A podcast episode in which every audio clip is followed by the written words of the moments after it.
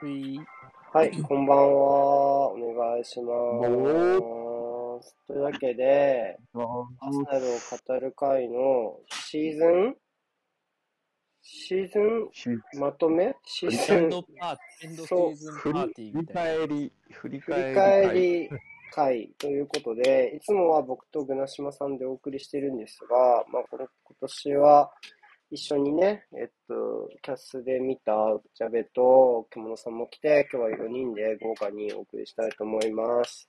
おイーいエーイ。どんどんパフパフで、まあ、えっと、割と、まあ、日頃から喋ってるような人たちなので、まあ、基本的には、なんていうのかな、えっと、ノリで？ノリでって言ったら変だけど、えっと、まあ、流アッれ、トホームな職場ですからね。そうね、流れで話せるとは思うので、ちょっとじゃあ、まあ、質問箱とかでも一応コメント、あの、もし質問とか聞きたいことがあるなら、ここにどうぞっていうことを、トークテーマ募集みたいな感じで一応投げておきますけど、一応ざっくりは決めたんだけど、流れしか決めてないので、まあ、面白そうだったら僕は拾ってきます。話してほしいことがあれば、はいこちらまでってことで。はい。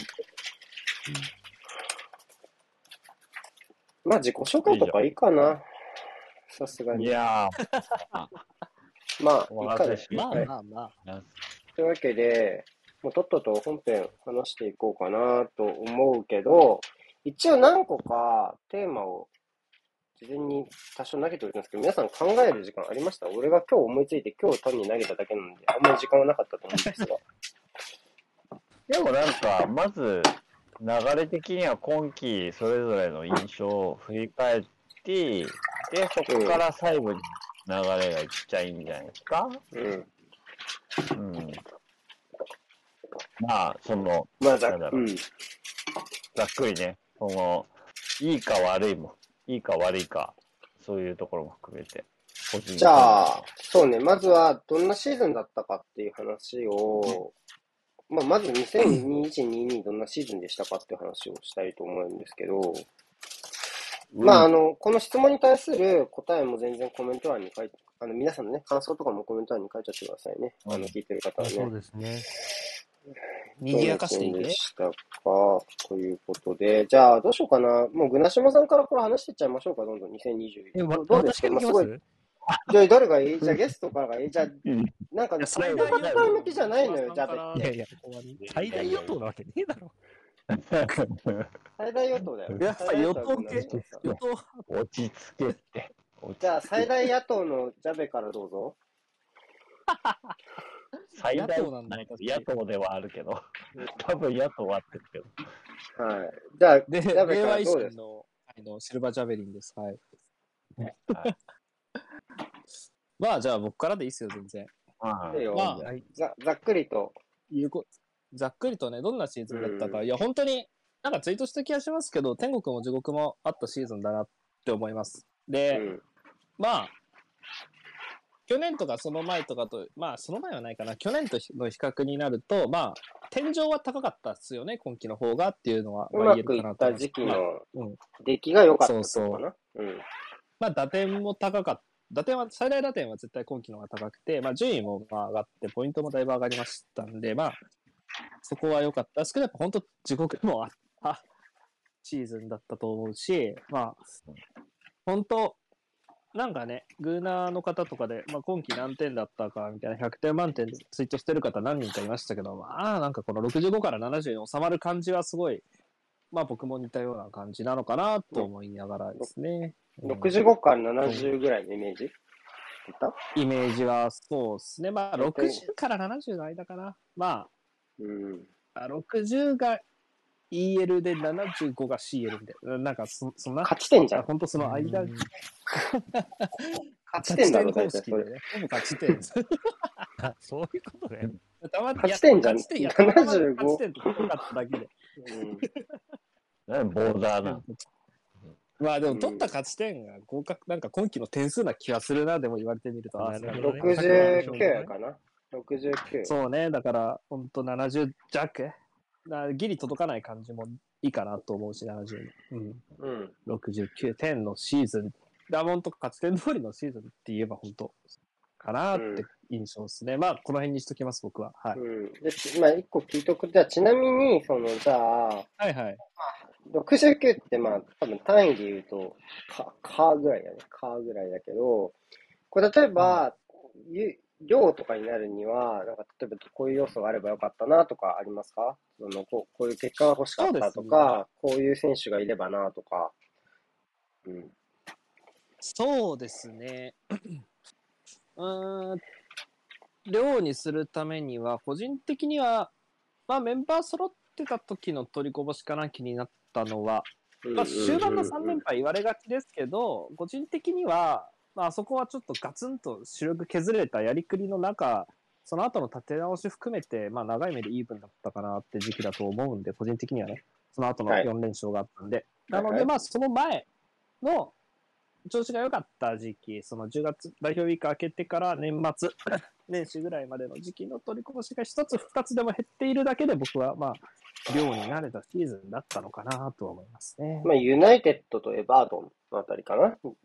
あそこで言うと。とか、まあ、その時期ですよね。あそこら辺で1でも2でも拾っただけで、まあ、買われた感ありかなっていう、だからそのメンバーかけなかった、なんか揃ってた時期、もうちょい、もう1個2個取れてればっていうのは思うところですね。かけた後はまあ、なんとかごまかしたと思います、個人的には。うん、わかりました。じゃあ、はい。獣さんはどうですか？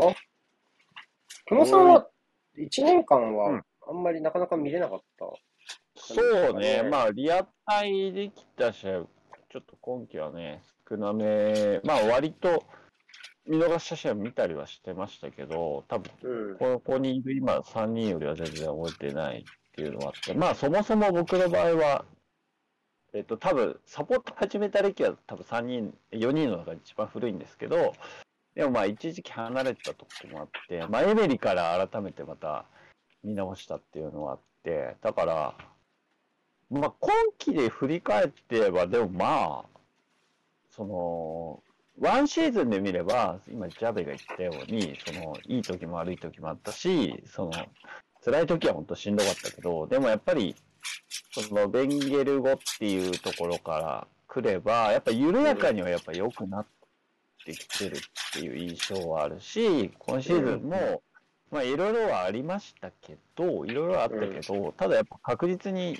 ゆっくりだけどね、もっと速いペースの方がいいっていう人もいるだろうけど、まあ、そんな簡単なもんじゃないと思うし、あのそういう意味では、まあ、悪くないシーズンだったかなって順位も考えたりね、うん、うん。いう印象はあると同時に、やっぱこっから一個突き抜けるには、まあちょっと今日話すかは微妙だけど、やっぱもう一つ、なんだろう、パワー。そのパワーっていうのは、フィジカル的な意味じゃなくて、チームとしてのパワーがもう一段ないと、ちょっと、もう一個上に行くには厳しいかなっていうのもちょっと感じたし、なるほどかね。なってね。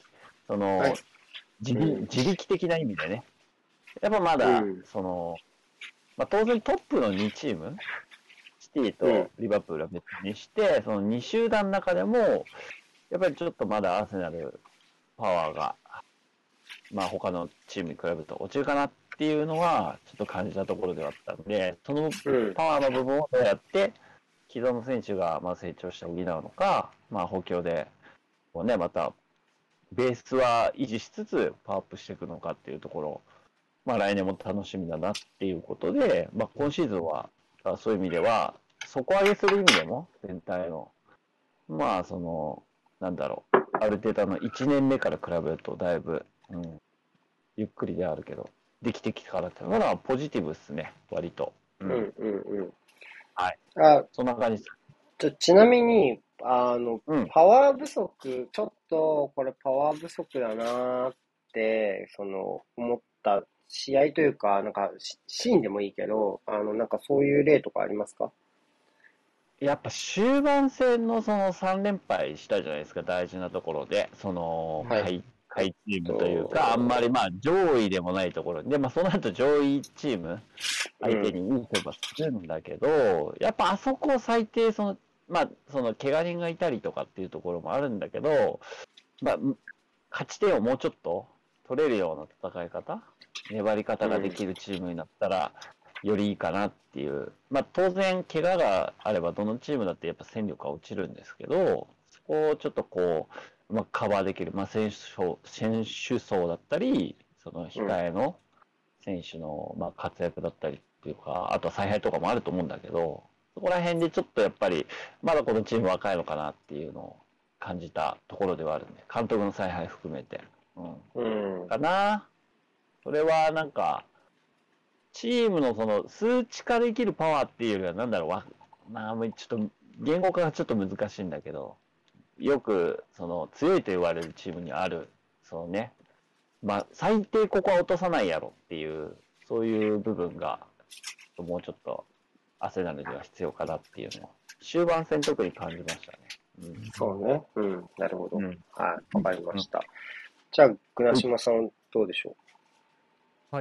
ーん、まあ私も、さっきのマジャベさんと獣さんとある程度同じで、そうねまあうんシーズン開幕当初っていうところから見れば、まあ 1, 一シーズン戦ってよくやったのかなっていうのが、まあ正直な感想ですね。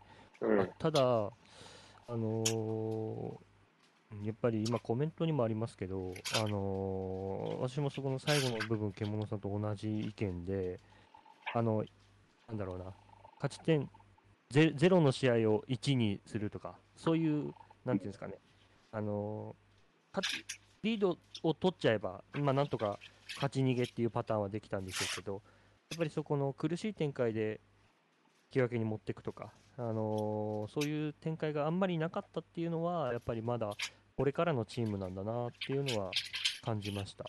あとは、それに伴って、まあ、やっぱりリバプール、シティっていうこの2強が出てきて、で、まあ、スパーズも、まあ、それ、あのー来季もそれなりに、それなりにというか、もっと強くなってきそうですし、その他のチームとの考えると、まあ、ちょっとこう、もしかしたら置いてかれちゃうのかなっていう不安も少なからずはちょっとあるんですけど、まあ、それを差し引いても、まあ、期待は、今後に期待は持てるシーズンにはなったかなっていうのが正直な感想ですね。うん。うん。なるほどね。うん。あ、まあ、リードした試合は26個あって、22勝1分け3敗。で、逆にリードされた後のポイントは、えーっと、15試合で4ポイント。1勝1分け13敗ノリノリッチと同じぐらいじゃなかったでしたっけ？ノリッチとアーセナルだけですね。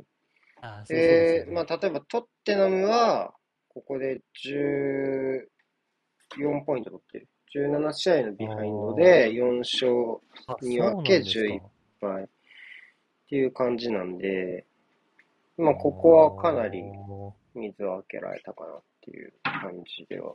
ねトッテナムは意外と上位、上位だね、ここのポイントはね。上位勢以外の数字は割と、まあ、まあ、リバプールがやっぱ異常ですね。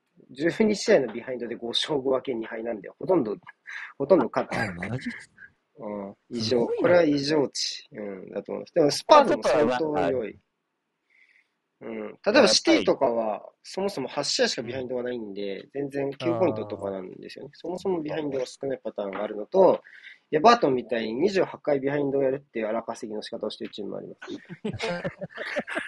あれ、その稼いでる5回いかないボスが、ボスが多くなっちゃうからね。母数を増やして稼いでるって、2位です。2番目には俺。稼いでるこのうち逆転できるやろうって稼いでるっていうの、それ。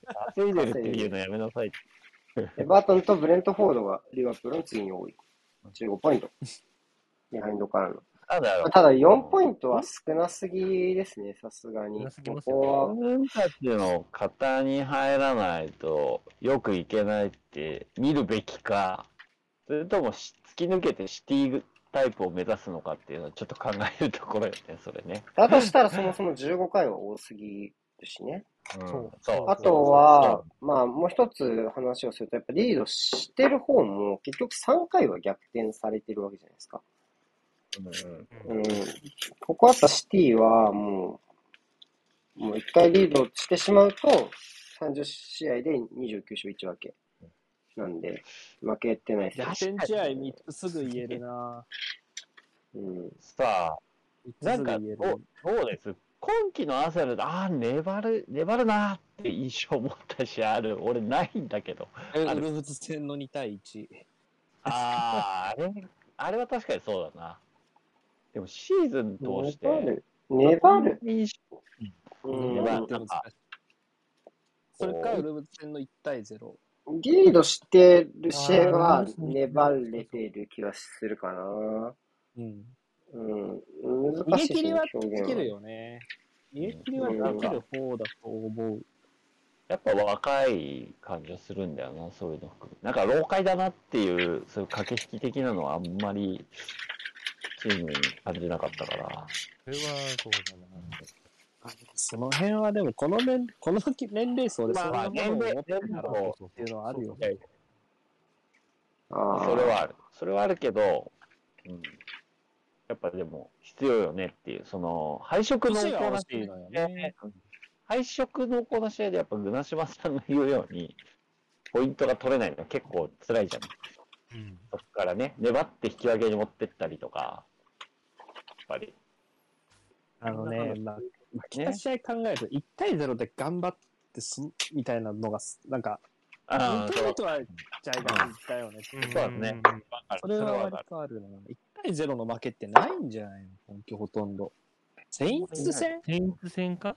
セインツよね。セインツはうん1-0だそうセインツっはた。確かにそうだったな。この試合は、まあ、勝ってたかなって思う試合かな。負けた試合の中でね。うん。まあ、それはそう思うフォスター当たったのはあったけど、そうだ、そうだ、ポスター大当たりしてそれはあるかな。チャンス数は作れてたから1-0で負けた試合はないかなないでしょうねとは。ない。あ、ごめんなさい。2点目1個だけ取られた。。1個だけ。えあティンガムフォレスト。はい、というわけでね。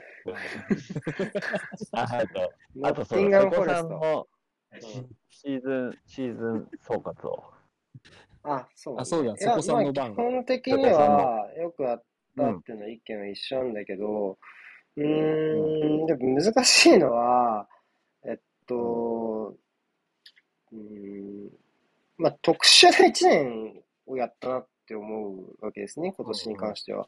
うんまあ、25年ぶりとかの欧州カップ戦がないシーズンをやったわけで、で、どっちかっていうと、その、まあ、アルテタはね、冬の補強がなかったことに後悔はなかったって言ってましたけども、どっちかっていうと、その、えーっと、まあ、なんていうのかな。ヨーロッパがないことを最大限に活用したシーズンだったと思うんですよね。うん。うんで、うん。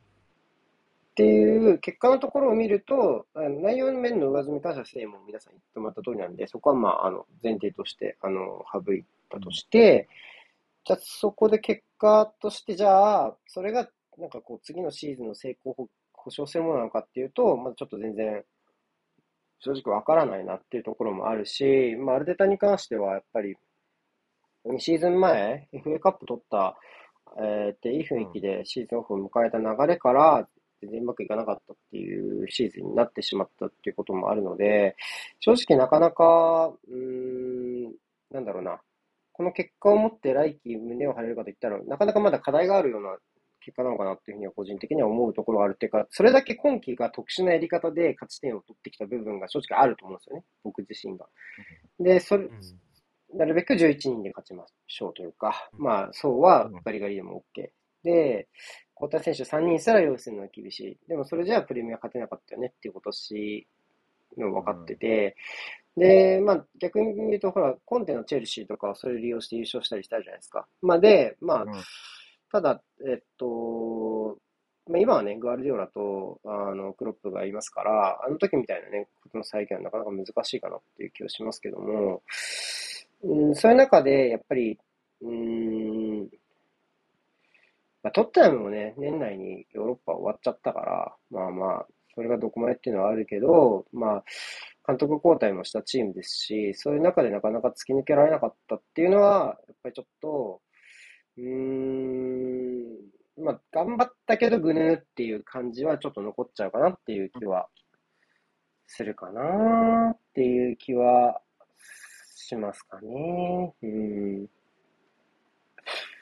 だから、まあそうですよね。そこの、うん、そこの、ただ、やっぱそこって中、中期的な戦略に基づいたものだと思うんだよ。その冬ガリガリにしたっていういういうのは、その、要は、えーっと、まあ、出て、誰が出ていくかっていうところはちょっと難しいし、正直大場面に関して言うと、ちょっとか感情の部分、ビジネスよりも感情の部分が先に来た話だと思うので、そこは、まあ、なかなか予測できないものだったとして、あとは割と、選手の希望に沿ったような放出の仕方をしてきたところだと思うんですよね。で、それの中で取らないっていう判断は、なかなかこう、うーん、ね。ブラホビッチもね、どうやら怪しかったみたいな話も最近ちょいちょい出て、出てきて、でし、本当に狙ってたのみたいな話もちょいちょいちょい出てきてるし、なんか、うん、まあ、やっぱり中期的に言うとギマラインスの話も含めて、まあ、多分夏以降にもう一回こう夏にちゃんと補強してチームと出直すよっていうところに舵を切ったと思うんで、やっぱりこの夏の強強化と、あとは、えっと、それを元にしたある程度のチーム作りっていうところで、次の1年である程度のアーセナルの、なんだろうな、一サイクルの評価が決まってくるのかなっていう予感がやっぱちょっとします。やっぱり、うん、あアルテタの最背面の課題がなかなかね、出てくるシーズンだと、えーと思うのね。EL とけ兼任しながらやっていくというのは、特に、えっと、2000、年明け以降、年明け以降はね。で、逆に言うと2年、2シーズン前はそこは課題だったと思ってるし、やっぱり目の前の試合に集中しすぎちゃって、大事な試合でちょっとピーキングができなかったみたいなところもあるので、やっぱり今シーズンとは違う課題、昨シーズン、今シーズンの数、まあ、ノルマが CL というか目標、目の前に見て目標 CL なんだとしたら、今年はもっとその特殊な環境なしでそこに挑まなきゃいけないので、すごい、あの、この夏の立ち回りも含めて難しいシーズンになるのかな、大変なシーズンになるのかなっていうふうな、大変なチャレンジになるのかなっていうふうには思ってるけど、まあ、うんそれは、まあ、どのチームも一緒だと思うので、うんうん。やっぱ、やるしかないですよね。うん、もう、うんね、うん。あもう、もうそろそろ、なかなか言い訳も聞かなくなってくると思うんで、はい。っていうね、3シーズン目。うん。そこはねまあ、、こんな感じ。そうかとこんな感じ。うん。コメントは、まあラインスの話が多いかなっていうふうに、まあ誰か関移籍市場はを獲得できてたら CL 権獲得できたか皆さんに伺いたいです。難しいところですね。まあ、真っ先に上がるのはギマラインスですけども、高えよ、ギマラインス5000万。5000万こでしょ？れさ、ちょっと俺聞きたいんだけど、あの、目線としてさ、その、まあ、ふ冬に CL をじゃあ取るために補強するっていう選択肢は、その3人としてはありなの？なしだ？ありだったと思あのね、どっちも正解。どっちう。も正解。でも、取れなかった今としてはやんなくて、あの、やんなくて正解。だからむず、どう解釈するかなんだよ、現状を。取ってた、あ、じゃあ、だから今回、その、取れてたらもう、タイのこうだったってこと？さあ、取れ、いや、これで CL 取ってるのがまず最大、最高の正解で、最悪が補強して、今の、今と変わらないこと。だから、結局、その、最高と最低に挟まれた2つを選べって話だから、うんうんなまあ、どっちも利がある話だと個人的には思います。うん。どっね。ちも言い分としては通るし。うん僕はね冬に何て言ってたかっていうと、ストライカー1枚足りないんじゃないかって言ったんですよ。ストライカーは思ってた。うんが1枚足りないっていうふうに言ってたんで、そこに関しては、うんえっ。と、まあ、うまくいかなかったら文句言おうかなっていうふうには思ってはいましたけど、なるほまあ、エンケティア、でもっていうのもやっぱりエンケティアにプレータイムを与える意味がないんじゃないかっていうのを思ったんですよね。要は、夏以降にいない選手に対して、いや、で、夏の、で冬の時点ではまだプレミアでの実績がない選手ですかね、ほとんどね。エンケティアっていうのは。ど。で、ね。仮にそれが、要は2年、3年先のアーセナルに効いてくるんだとしたら、ここから先、うんオーバメヤンがいなくなった後、彼に託すっていうのはありだけども、夏に契約が切れて、る有望株にプレータイムを与える余裕なんてないので、うん。そこは、まあ、うん、オバメヤンを放出したっていうところも含めて、ちょっとでも無理しないと足りないんじゃないかなっていうふうには思ったんですよね。けども、まあそこはまあ状況が変わったというか、まあ、うん、うん。かなっていう気はする。で、まあ、ギマランイスに関しては、どうかな。まあ、いや、今は欲しいかって言ったら欲しいですよ。けど、ううんん、まあ当時とね、まあ状況も違うまず、まずニューカッスルで プレミアで通用するのがやっぱ保証されたっていうのがやっぱ大きいだろうし、そこはそのなるとうん。うんうん。そうね。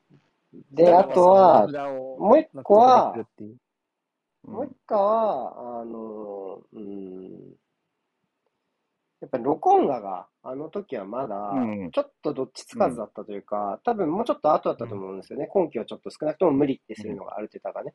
うん。だから、そうですね。うん。ちょっとそこを踏まえると、うーん、っていうところ。なるほどだからそ、むしろそこの精査ができなかったのが、僕は ECL に出れなかったのが多分その一個大きいかなっていう気がする。うん。僕はうんカンファレンスリーグは出出ないデメリットもあると思ったんで、そういうところはちょっとシーズン終盤にちょっとあったかなっていう気はしますね。あと FA カップで負けたところもそうだしね。やっぱり試合数少なすぎですよ。うん、それはこう、こうなるというか、試合数少ないからそうしいうふうに利用してこういう形にしたのかもしれないし、ちょっとどっちが先かは難しいけどね。うん。うん。なるほど、ね。けどうん、それはきつかったかな。そうね。だから、ただ、うん、イサクにバイアウト満額いけっていうのはね、なかなか難しいっていうのは わかる。それは、そまあ、そういう予算的には、これもなんか説の一つに過ぎませんけど、多分夏の時点で前倒しした感はありますよね、補強資金の分配に関しては。う。それはそうじゃない年か。分使った感じあって、冬にやろうと思ったら多分今夏の補強資金を多分削らなきゃいけなかったと僕思ってて、うん。まあ、だから、アルトゥール1年半ローンとかはちょっときついもんな。まあ、あんなのプロクラブの話やめよう。うんブルゼフスキーとベンタンクール棚卸ししてるクラブの話はやめましょうん。う。うん、絶対アンチなんだから、パラティチがスパーズいる時点で。関わりたくねえわ。まあ、怪我人もな、ちょっとね、っていうのもあったし、この補強もそうだけど。そうね。だから、え、あの時はだってトーマスはまだ怪我してなかったわけでしょ？うん。ネーションズでいなかったんだよ、単純に。うん。で、リーグ戦ほとんど欠席なしだったもんね。ガーナが帰ってくるのが早すぎてね。ガーナ代表かうん、一試合なかったっけ？一試合じゃなかったかな。ら。うん。で、だノーかノが流れたら、から、みたいなのもあって。あーそこの怪我と、まあ、ロコンガが難しいっていうことが予期できないというか、でもジャカとトーマスは健在のままシーズンを終えていればでしょうで、そもそもこの業になんなかったわけじゃないですか、ギマランイスがあってね。で、そこで、なかなかその4000万ポンド、5000万ポンド級のお金を使って夏に動けなくするかっていうと、またそれも難しいしね。だって今、アルトゥールいること考えたら、マジきついと思うわ、中盤のやりくり。1年ローン残ってたら。いや、そう思。う 俺、俺は反対かな。うん、反対。そこ、そこはいい風になってくるもんな。もうどうしようもない。だから、組み込む試合がないよね。組み込むテストをする試合がない。アルトゥールがどうかなっていうのはい全部本番だもんねなく、もう本番本番でやっていけないから、そこはやっぱ試合数の少なさはちょっと効いてきたのかなっていうのは、あるなぁ。まあ、目先と先のことを考えた時のバランスがすごく難しかった。そうなんだよなぁ。うん。変わったから大丈夫です。はい。どっちも、どっちも利があるよ、本当うん一定のね。ちょっとそう、今ね、質問箱に来た一個だけのお題もね、ちょっと国境の話になっちゃってるから、その夏の。ちょあっと国境のキャスはまた別件で、補強キャスはちょっとまた別でやってもろて。そうねしましょどうか。大好きだからしたくなるとはなる思うんですよ。今シーズンの振り返りね。はい。えっと、あと、まあ、今日のテーマとして話す、準備していたのは、まあ、シーズンにおけるキーポイントのになる試合はどこでしたかって話。まあ、ちょっとこれもすでに出てしまったけども、どうですか？シーズンにおけるキーポイントとなるような試合とか、まあ、シーンとか。、印象に残ってる試合とかでもいいいいんじゃないの、え、もうなんかいいじゃない？これ、純不動で。どうぞ。なんならどんどん、どんどん上げていけばいいんじゃないの？いやそれだったらウルブスのラカゼットじゃないでいいね。いいじゃないですか、全然。るのそれしかないけどターニングポイント。まあね、そうそう。ターニングポイントって意味でって別かもしれないけど、まあ、その印象的なね、うん。ところで。はあ、あの時ペペが帰ってきたと思ったんだけどな。そうだね。それだろうね。エンゲーティアは帰ってきたけど、ペペは帰ってこなかったもんな、あそこで。うん。どっか行ったみたいに言うのやめろ。あれから。うん。確かにペペは見なかったけど、シーズン後半。ねパパ、ペペっつってね、キャッキャしてたら、なん。か下火になってっちゃって、どん。どん。一番悔しかったのは、ホームのシティ戦です。だって、確、かにね。まあ、でも、シティ戦はなん。か、こう、そうね。まあまあまあまあまあ、ちょっとね。あの後、この、その後のシティを見ると、ちょっとね、なんか、あの、苦笑いをしたくなるような 試合ではありますが。まあまあ、わかる。なんだろうな、こう、まあ、勝ち点の話もそうなんだけど、ちょっとカットきたかったよね、普通に。なんていうの？うん、そう、カットしたかったのはわかる。一回ね、一回カットきたかったよね。うん、勝ち点ねも欲しいんだけど、なんかそういうんじゃなくて、すごいわかります。うん、一回勝ってきたかったね。で、勝ってそうだったしね。あの、その状況がね、うんシティの状況はね。そう、どさくさでも何でもね、一個欲しかったよねっていう。うん。まあなんかほら、あの、モリニューのウルブス、ウルブスとシティの試合見た人いるかなわかんないけど、なんかデブライネがあれだったらもう無理だしね。ちょっと今のアーセナルだと。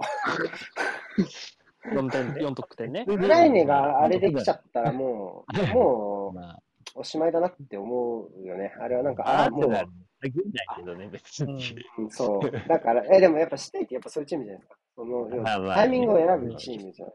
あうんだから、なんか、うん、あの、あれ、あれも、あれ引いちゃったらね、もうなんか試合の途中から、うん、なんか、うまいもんでも食べようかなみたいな感じの試合じゃん、もうはや。デブライネに引き殺されるみたいな、こう。だからなんか、ねそういう意味では、やっぱり、あの、勝てそうだったもんね。ほんとね、そのシティの状態が。ガルディオラも試合後にね、そういうふうに認めてたからね、アーセナルの方に。うんアーセナルの方が強かったって言ってたもんね、まあ、チーム状態的にもね。うんまあ、そういう巡り合わせはある、あるよ。あとはもっ、たいないな。ポイント上がってるけど、僕もターニングポイントで上げるとしたら、やっぱ、ホームのローノンかなっていうのはあるよね。あまあまあ、それはありますよね。ここで今季なんとかなっかなっていうのは、うんうんうんうん。思ったかな。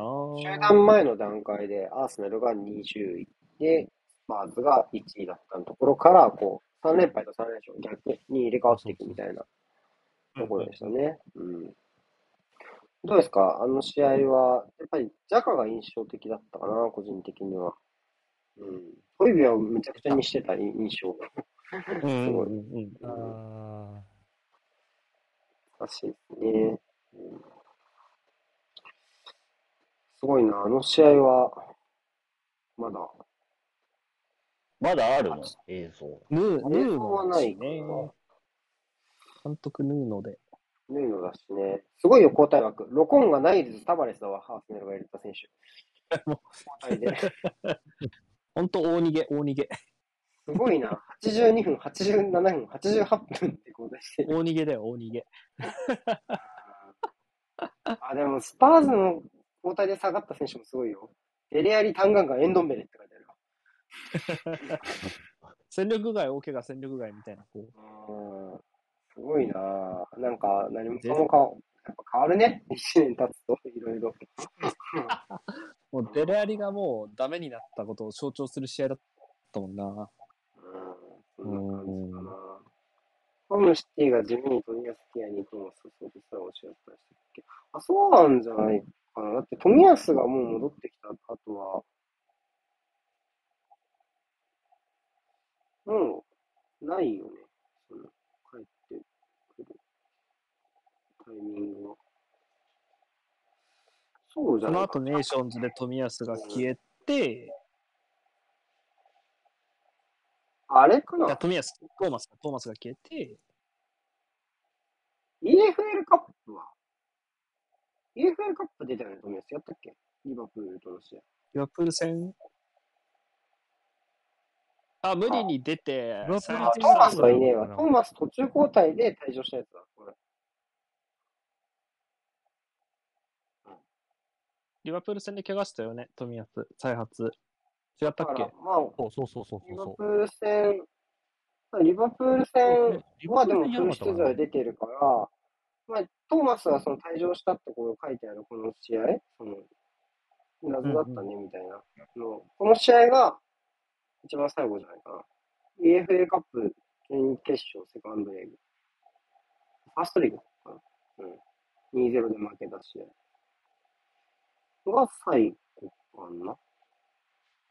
セカンドレーグか。うん2-0で負けた試合。1月20日の試合が最後ですね。富安とトーマス・ティアニが揃った試合はね。ああ、ティアニーの怪我は起こってるグーナー多いよね。まあ、その結果、スコットランドは敗退してしまったわけですが、プレーオフ、昨日？一昨日？ですけどね。昨日かな、昨夜。ちなみに、ちなみに、あの昨日私アンケート取ったんですけど、アンケート貼っちゃってください、このツイート。それで、あの今季の順位についてどう思いますかっていう項目が結構面白くて、うん。ほとんど、えっと満足しているが33%で、不満が37%で、どちらでもないが29%、まあ大体、綺麗にあの分かれてるっていうのが、もうもうまさに、あ今、ツイッター見てても、今季についてはよくやったって人もいれば、結構、CL 目の前にしてまで情けないって思ってる人もいるっていうのを、まあ、もう如実に出てるアンケート結果かななんて思って。船島さんさ、今期のさ、は頭のアンケート結果ないの？その何位でしょみたいなますよ。。うん。そ、そっちはどうなんだろうね？えっとね、頭出すと結構面白いっすよ。そうだろうね。全全然違いますから。全然違うと思う。全然違うんですよ。まあ、僕とかはノルマが EL で、目標は CL ぐらいに思ったかな。わ私もあーもう全く全く同じでした。ちなみに、えっ、と、2021年の8月10日なんで、開幕前ですよね。うんう。ん。開幕前の場合で言うと、えーまあ、今シーズンのプレミアリーグでアーセナルは何位になると思いますかで、うんえー CL 圏内っていうのが37%。県ない圏内。もう37。でうん。EL が52%です。ああ、で、まあだから、がうん7%。まあだから、だいたいこう EL と、どちらでもないと不満税が一緒ぐらいなのかなわかんないけど、その、37%か。そうなんですよね。うん意外とここの時点でいたっちゃいるんですけど、まあでも EL が半分いたっていう、うん。まあ5位、6位ってことかな？多分ね。うん。そうですね。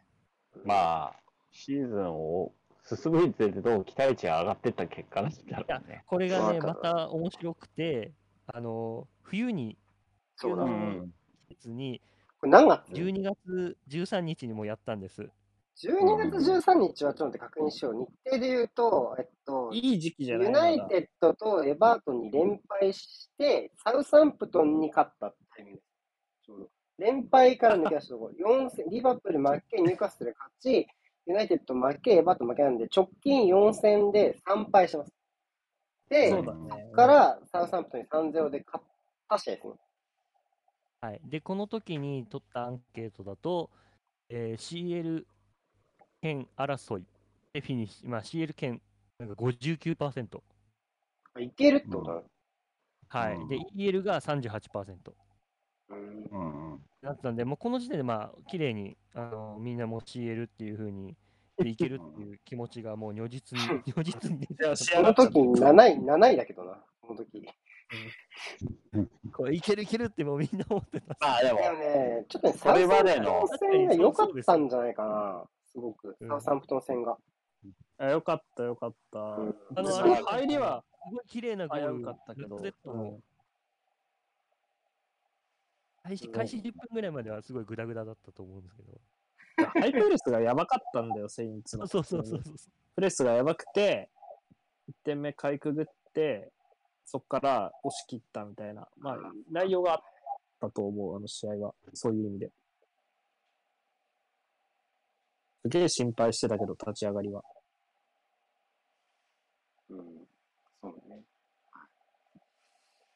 いやまあ結構皆さんもやっぱり、まあ、期待はやっぱり皆さん持ってはいたんだなと思って、まあ私も期待は持ってた口ではありましたけど、徐々に徐々にこそうですね。う、盛り上げてきた感はありますよね。全体で。ね。っていうかまあ、その、なんすか。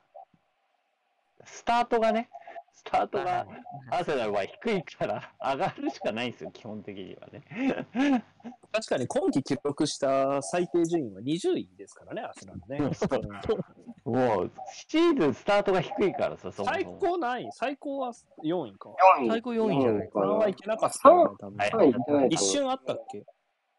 入れなかったっけ？いやそういう意味うん。昨シーズンって、昨シーズンってフラムに勝った時1位にななりましたっけ？なったんじゃないか？開幕戦一回あったかもしれない。一応見見るね、3-0見ると、えーっと、ちょっと待って。あ、1位、1位。一節1位。そうですよね。シーズン1位ありましたよね。大学1位。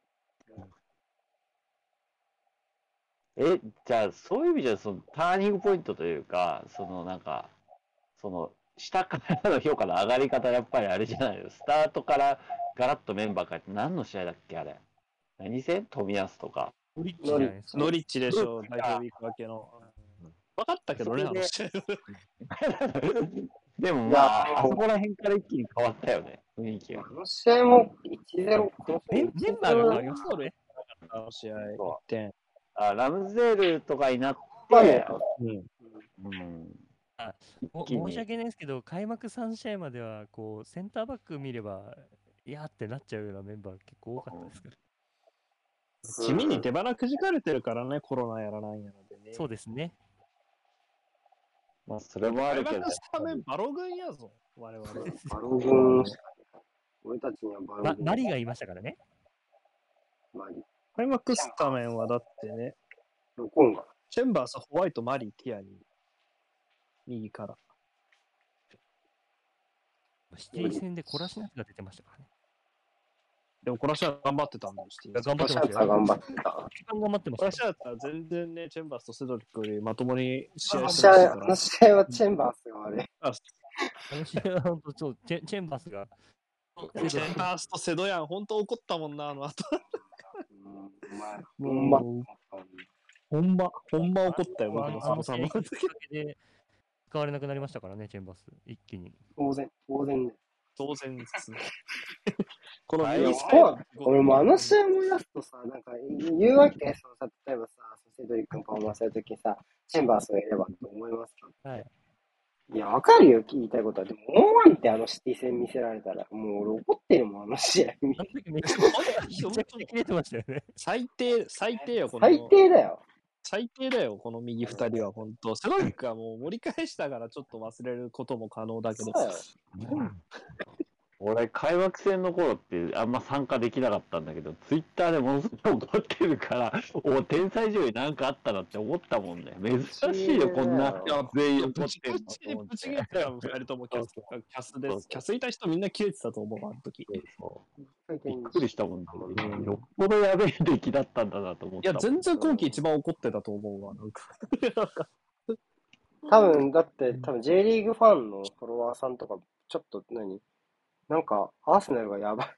アーセナルがやばいみたい みたいな。いやいや、まあ多なん分、か、ふ雰囲気は感じ取れたと思うよ。この先で見たことない怒り方をしてるみたいな こと言われた気がする。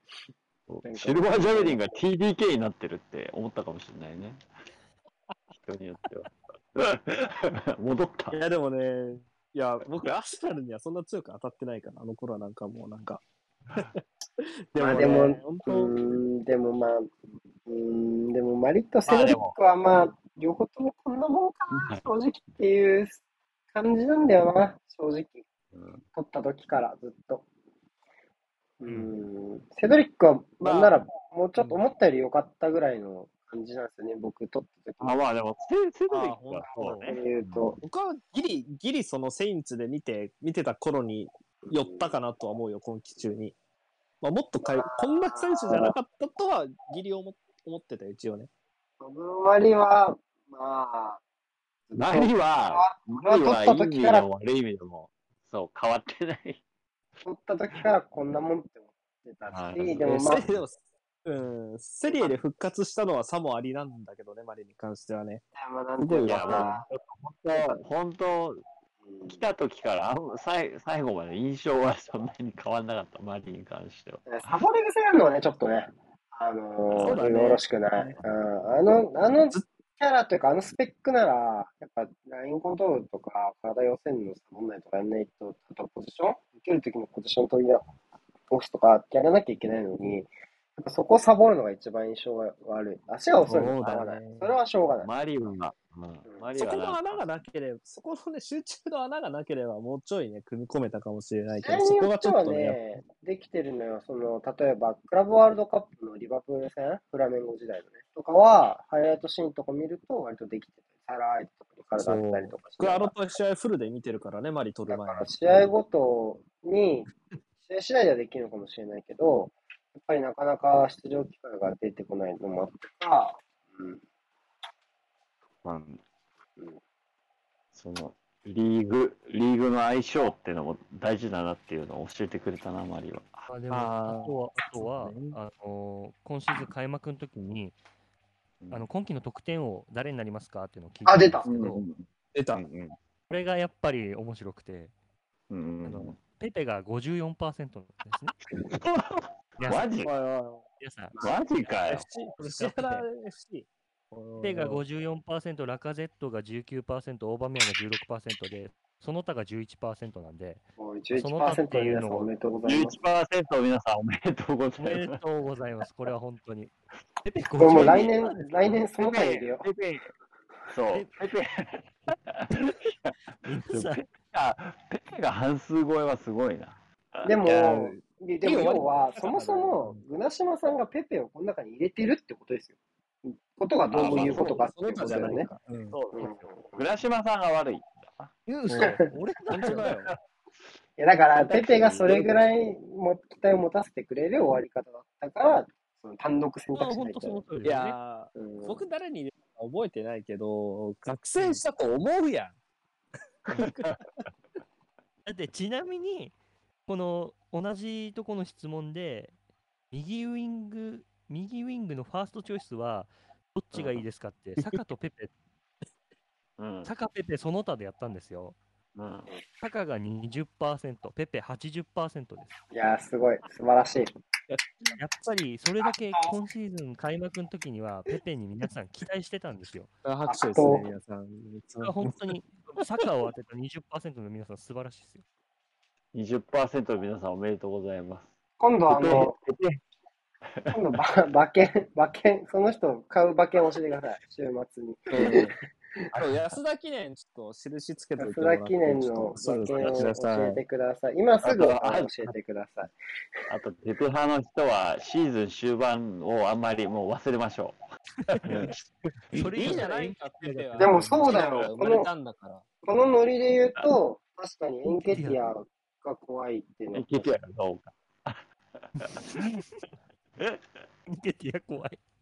まあ、エンケティアに関してはまず2ヶ月前どうだったかっていうのを考えると、もう心の底からいらんみたいなやつばっかだったんじゃないの？なんか、2ヶ月前。今から2ヶ月前っていうと、だって、なんか、まあねみんな走れてしか行ってない時期だったもんな、多分な。ああ、そうですね。1エヶ月ンゲティアちゃんと走ってし前かか。行ってない。もう、まあ本当にいらないみたいな。ちょっと自分のツイートでエンケティアでサーチしよう。なんつってるかな真面目話わかんないよな、そこはな。わからんわからん。あどうですか？エンケティアはまだ正式には出てないですが、おそらく5年の契約延長に週休10万ポンドの、あ10万ポンド報道だと10万ポンドって出てますね。まあ今度プラス宗教まだわかんないけどね。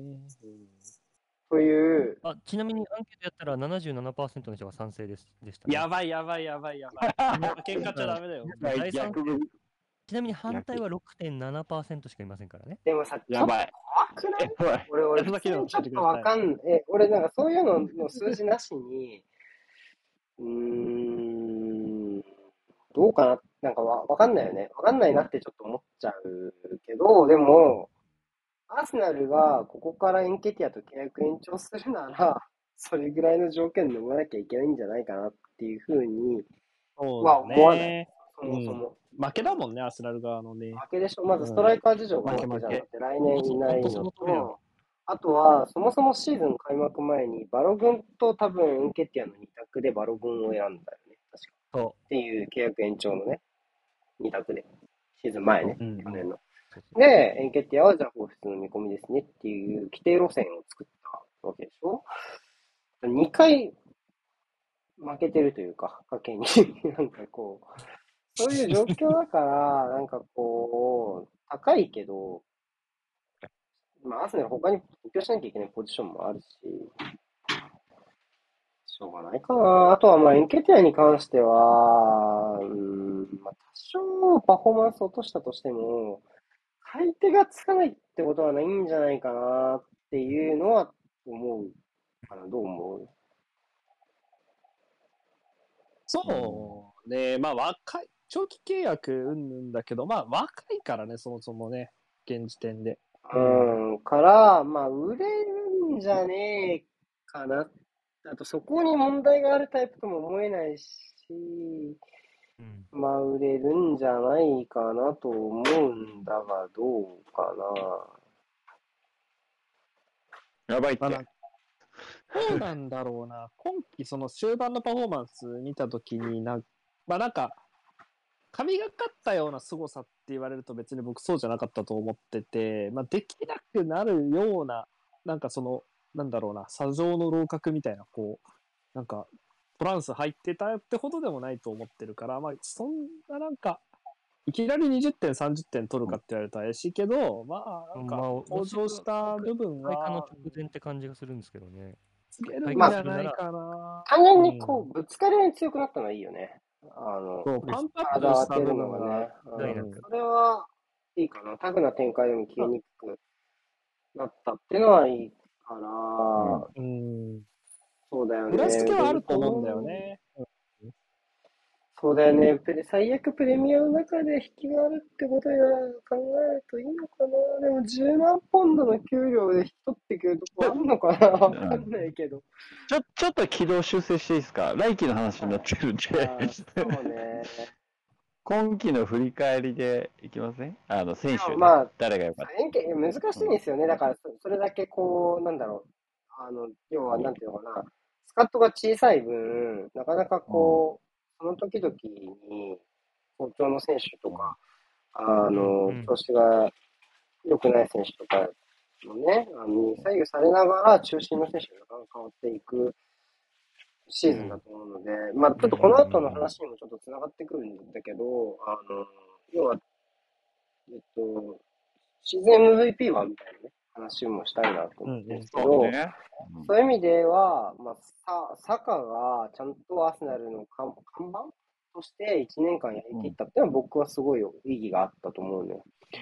うん。うんあの、僕去年、去年の頭のシーズン、頭の中でシーズンのところで、サカすごいいい選手だけど、ちょっと便利屋になってるよねっていうのを指摘した気がするんですよ。うんうん。だから、彼の使い方をまず固定して、そこから組んできて、中心選手って本当にそういうものだと思うから、あの、うん彼がチームに合わせるんじゃなくて、彼にチームを合わせるような設計の仕方をしないと、ダメなんじゃないかなっていうふうに言ってたんですよね、去年。っうんうん。てなると、なんかこう、うん、サカは、まあ、右のウイングで、使い方はもっといい使い方があってとか、連携にね、向上のがあってっていうのは全然あると思うんですけど、えっと、うんうん。まあその MVP もそうだけど、単純にやっぱりこう、彼が真ん中にいて、真ん中って、えっと、要はポジション的な意味じゃなくて、その、チームとしてね、うん、中心にいて、それで1年間をやりきったっていうことが、すごい意義があるかなっていう感じうんかなっていうふうに思う。ねその、ペペとかエンケティアの話をした流れだからなおさら、ちょっと思う。うんうんかな。で、あまあ、ユーロの後のシーズンだしね、すごい難しいシーズンだったと思うけど、全試合出たし、結局ね。うん。うんうん。どうですか？なまあ、もう、でシーズン MVP パフォーマンスで言ってもな、その、だから本当にガチで言うなら、やっぱりサッカーになるよね。まあ、そうね。そうじゃない？一番不在の時に負けを覚悟する選手が MVP かなと個人的には思うんで、まあそういう意味でもさ、か、かな。で実際いてくれたからね。その、うんかつ、ちゃんといてくれた選手、うんうん、が MVP だと思うんで、貢献度まあいなかったのはトーマス。いなかったのはトーマスで、いてくれたのが坂かなと僕は思いますね。まあ、でも、ジャカも結構いなかった。うんそう、私はジャカ僕もは坂、ジャカ、腕ゴールかな、3人。うんうんその3人やわ。の中で坂って感じ。やっぱジャカは、やっぱインサイドハーフでも高い適性を示したっていうのは僕はすごいポイント高いなっていうふうに思うけど、みんなはさ、みんなっていうか、物足りないなって思う人も結構いたと思うんですよね。多分、あの、得点に関いたいたの中で。でもまあ、うん、まあ、どう、どうですかね。僕は割と気気にならなかったというか、その高い水準でどっちも左サイドのサポートと、要はそのプロテクト、後ろのプロテクトのところを両方できたと思うので、なんか、もちろんもっと攻撃的なオプションを持っておくことはいいと思うんですけど、うん。どうかな。なんか、僕はすごい意外だった。左サイド駆け上がっていくジャカがそこまで普通に、なんだろう、ちゃんとすげえ器用なのね、そうですジャカってね。うん器用だわな。うんまあ、じ、そうね、もっと評価されていい。まうんあ、アーセナル以外のプレミアムファンから評価されても見たことないね、ジャカは。まず。えなくまあね。アサボがジャカ褒めてるってあんま見たことないんだけど。見たことないね。うんまあでもそういう選手ではあるよねまあね。キャラクター的にもね。まあね。うん。それはまあ、まあいるかな、スラルファ逆に逆逆に、逆にうん、そうそう、それ探そう、ちょっと。逆ジャカ。アーセナルファンが絶対褒めないし、ラベラでしょ逆ジャカもういなくなったけど。っていうかまあ、そのはちょっとその違うだろ意味で言うと、スパーズの誰かになるんだけどさ。えー、いや、アーセナルファンっていう言い方しちゃうと。実際は聞いてるけど、別にでもね、うん実際は聞いてるけど、高い評価をしない選手。誰だろ俺らは基本的に褒めるからうなさ。そう、私は基本的に褒めるからね。でケインとかダメね。もう知ってるから。ああ、ケインは、ケインはもうケインは点取られてんじゃん。うん点取られてるからダメよ。ケインとかはなし。うん。ああ、ユナイテッドの選手か。はい。わフあレッチも結構スタウにやられてるじゃん。なんでだろ難しいね。おかしいなぁなんかす、でも、シティとリバプールは一周回って素直に認めてる感じあるからな、やっぱり。シティとリバプールは普通に、普通に褒めてる。うん素直に我々も認める節があるから。めんどくせえ。マクトミネはね、あんまりよく、そもそも大して良くないのはある、マクトミネに関しては。なんか、うな。ユナイテッドサポーターからな。そもそも良くないだろ。あの、アーセナル戦じゃなくてさ、ほら、他の試合でユナイテッドが試合してる時とかに聞いてても取り上げないとか。そうそう、そういう、そういう、そういうのはわかる。そういう感じ。サンチョうんサンチョ班長。あフフレッチとかは褒めたりするしな。ベルナ？いや、フレッチベルナ？はすげえよ、普通に。うんベルナ？フレッチ？まあ、ベルナーはわかるわ。うん。ベルナーはでも言及してるからな。うん。実際大して数字残ってないからな、ファクトベースでも、あの人がいることによってできるチャンスが何個かあるじゃん、一試合で。そう、そうね。ベルナーは一応貢献してるからな、そういう意味では。それがただ、なんか思ってたのと違う。ジョエリントン、ジョエリントンは、どうだろう、褒めてるけどな、俺らは。ベルトンはなんかもう、僕、うんなんか最、もう、偉いとしか言いようがない。ジョエリントンいやマジ、ラカゼットにインハーやらせてるみたいなもんだよ、アーセナルで例えたら多分。うん。そうだね。あの、我いない々難しいかも。いないか力はある極力触れちゃうから、まあでも、その、なんだろう、ユナイテッド、ユナイテッドはすごい分かりみある。あー頑張りが報われない感も含めて分かりみがある。あんまり触れない。ジャカとフレッチ、ジャカとフレッチ、どっちのがいい選手だと思いますかっていう漠然とした質問投げたらどっちが勝つかな。その、俺らとかじゃなくて、そのプレミアファンああ、プレミアファンにね。に。いい、いい勝負じゃない？いい勝負じゃない？勝負そう。今いい勝負だと思う。印象的な話で言ったらいい勝負かもしれないね。いい勝負じゃない？ドハッティ、あドハーティ、えーでもドハーティも褒めてた気するよ。ちなちょっと全然違う話だけど、質問箱に質問が来てて、あのちなみに、週休10万ポンドの選手の例が出てきまして、えっと、エンケティアと同じ額の選手ね。レノ、ジャカ、マルコス・アロンソ、シエシュ、ピックフォード、マネ、マティプ、ディーン・ヘンダーソン、リバプマやめてほしい。それはまいやそれはマネまあ出てくわ。それはマネ出てくわって書いてある。怪しいよ。マネは絶対もらってるわ。まあまあまあまあまあまあ、その比較はまあ。でも逆に言うと、契約しなかったらそのレベルの選手が出てくってことだよ。そうか。逆に言えばね。むずいな。ああいやー、マネは嘘だと思うな、僕。僕も調べよちょっと待って、まあいいや。えっと、ジャッカ、ちょっと待って、ジャッカ、ジャッカの話が終わって。僕、僕個人的にですか？はい。僕個人はラムズデール、あ、ラムズデール来ましたね。あの、大きな、ね、あの、アーセナルで移ってきてプレッシャーやばかったと思うけど、ね、最初はスタメンも出出れなくて。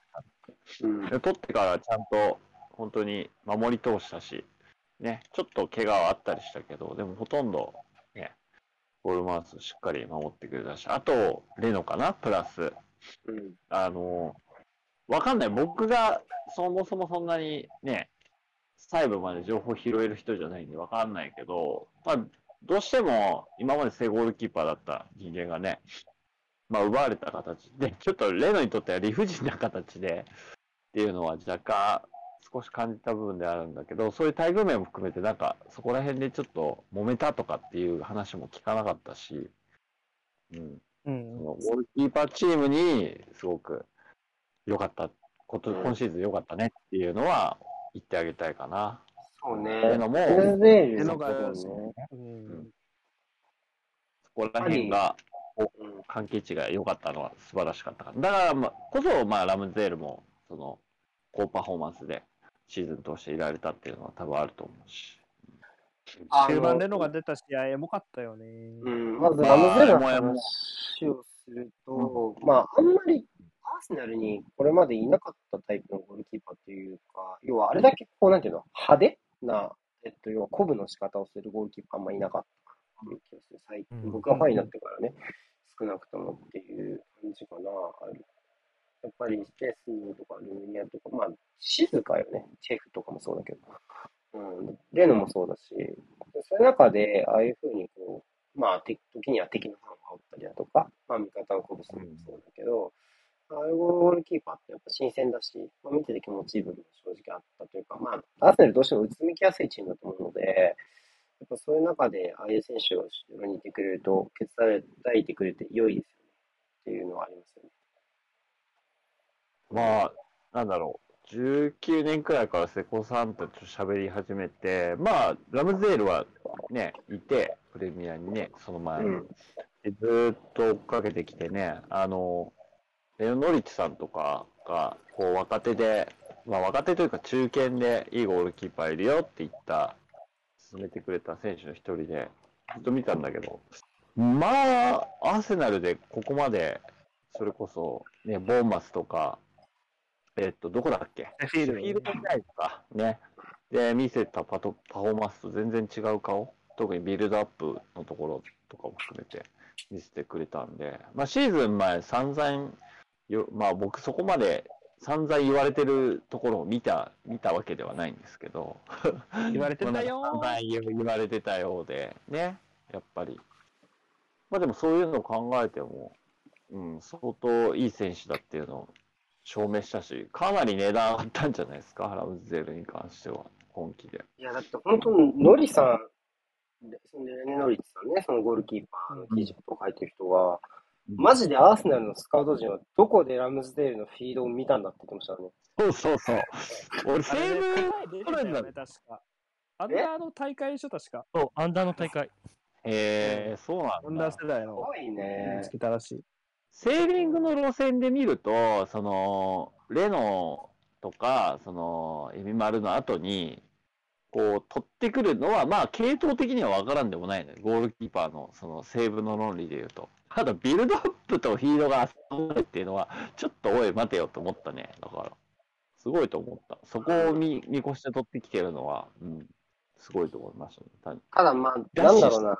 うん、うんああ、そうそう。だから、シェフィールドとボーマスでそんな見せてなかったから、余計にね。うんうん。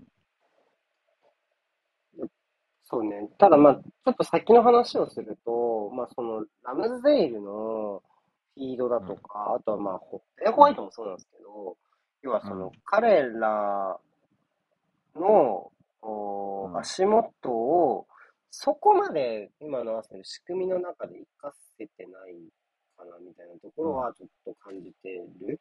えー例えば、うん。まあ、後ろからビルドアップは、なんていうのかな、うん。今やってることって、例えば、センターバックホールディングでもできたりだとか、なんか割とそういう範疇のことから、なかなかこう、じゃあ例えばそこでホールディングがホワイトに変わったことで、ホワイトにしかできない持ち運び方とか持ち上がり方とかできるじゃないですか。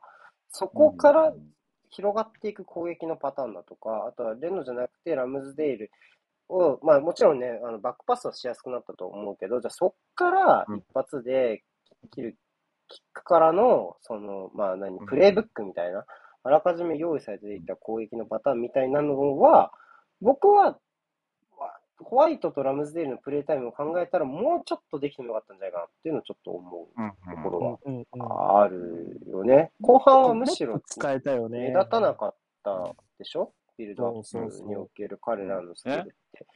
それは、まあ、明確に僕はある程度不満なところかな。もう一個あるけど、不満なところ。まあ、一個はそこかなっていう感じがする。うん。ラムゼール獲得で手首にいじ切れたブーナは私です。まあ、多いんじゃないですか。いっぱいいっぱいいいんじゃない？うんいやなんか、ここまでだとは思ってなかったけど、僕は普通に言い過ぎだろって思ったよ、開幕前に。僕は、ってことは足元うまい可能性ない逆にみたいなのは言い言いああ、たいです逆にね。こうなったっぽいってこと考えよ方。僕は普通にセービングをよく知ってたから、あ全然いいんじゃないって思ったけど、足元は知らないよっていう感じだったかな。だから西武では間違いなく貢献してくれる選手あの、うんレノよりは足うまいっていうツイートししました。ただ高すぎるなと。すげえ予防線張ってる。なんかすごい予防の張り方。レノを出してくれたり。あなんででもあの、ねあとは、うんあの、今シーズン、冨安が加入したじゃないですか。ーうんうんやっぱそれか、それきっかけで、こう、アーセナルをの試合を乱したっていう人も結構多いですよね。ありがたいことにいねや。いいるでしょうね、それは。アンケート取っても15%の人が今シーズンから見て、見始めたっていう人も。うんうん。で、まあ南野の加入でリバプール見始めた人と同じで、いや、まあ、いるでしょうね、それは。プレミア未読だからね。うん。これやっぱりね、こういう意味チャンピオンズリーグねだ、からな。ダゾーンで勝負だ。見やすいしね。プレミア。安かった。ね。やめろ、そんな話。ね。そういう意味では、まあ、冨安、しかもまあ活躍したしね。ういやーん本当ですね。ああ、じゃあ、冨安どうですか？あ、まあ富安そうの話するか。そう、冨安の話しようか。ちょっとね。もう入りは、入りはでも、本当に、ね、上、上、まあ、冨安もまたちょっと難しいんだけど、でもやっぱ良かったですよね。その、前が前だったからっていうのは確かにあるけど、それにしてもやっぱり、ね、前が前できるですね。その、そうセロテンはいまあセロテン入る前のってことね。まあ前任者がぜって。前任者のイメージがあったにしても、まあやっぱりやれること多い選手だし、いい選手ですよね。分かってちまあデビュー戦でもうすべて、デビュー戦がすべてじゃないですかね。いや、もう本当アジア人価格3級みたいな感じ。本当。いやでもさ、ジャベ、ジャベに聞きたいのは、はいはセ。リエのさ、そのサイドバックだってセンターバックがプレミアであそこまでもうがっつりできると思ってた。いや、これは別に正直に言ってほしい、普通に。ああ、どう、正直な話すると、まあうん身体能力あるの知ってたから、そこまで不安は実はなかった、僕は。うんうん。なんか、そう。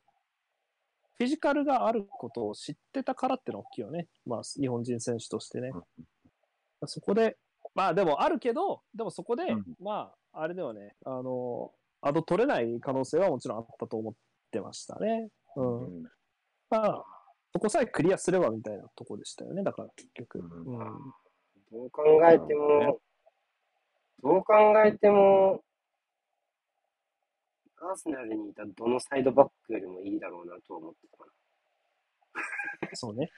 な。あ右、うん右しかないと思ってたし、もう、富士、あスカットを見たときに、まあまあ、いやもともといや、要はどこで使うんだろうって話になったじゃないですか。その、センターバックかな、みたいな。いや、右でしょ、みたいな。右以外あ、ないもう右サイドバックとしか考えてなかったよ、それは。うん。で、で、右、今の右だと絶対誰よりもいいでしょっていう、あそれはそうね。まあ、間違いなかった。そこ、まあ、稼働率は正直、ごたご多分に漏れずな稼働率が悪いっていうね。いや、でもしょうがないよ。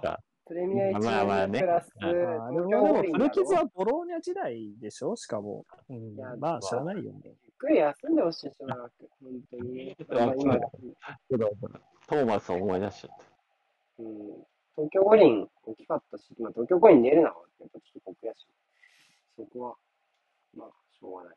しょうがない。まあね。あの今ね、まあ、あの日本に帰国する機会を得ている、リフレッシュしているというまあまあ、あのぐ、らいのそう認識。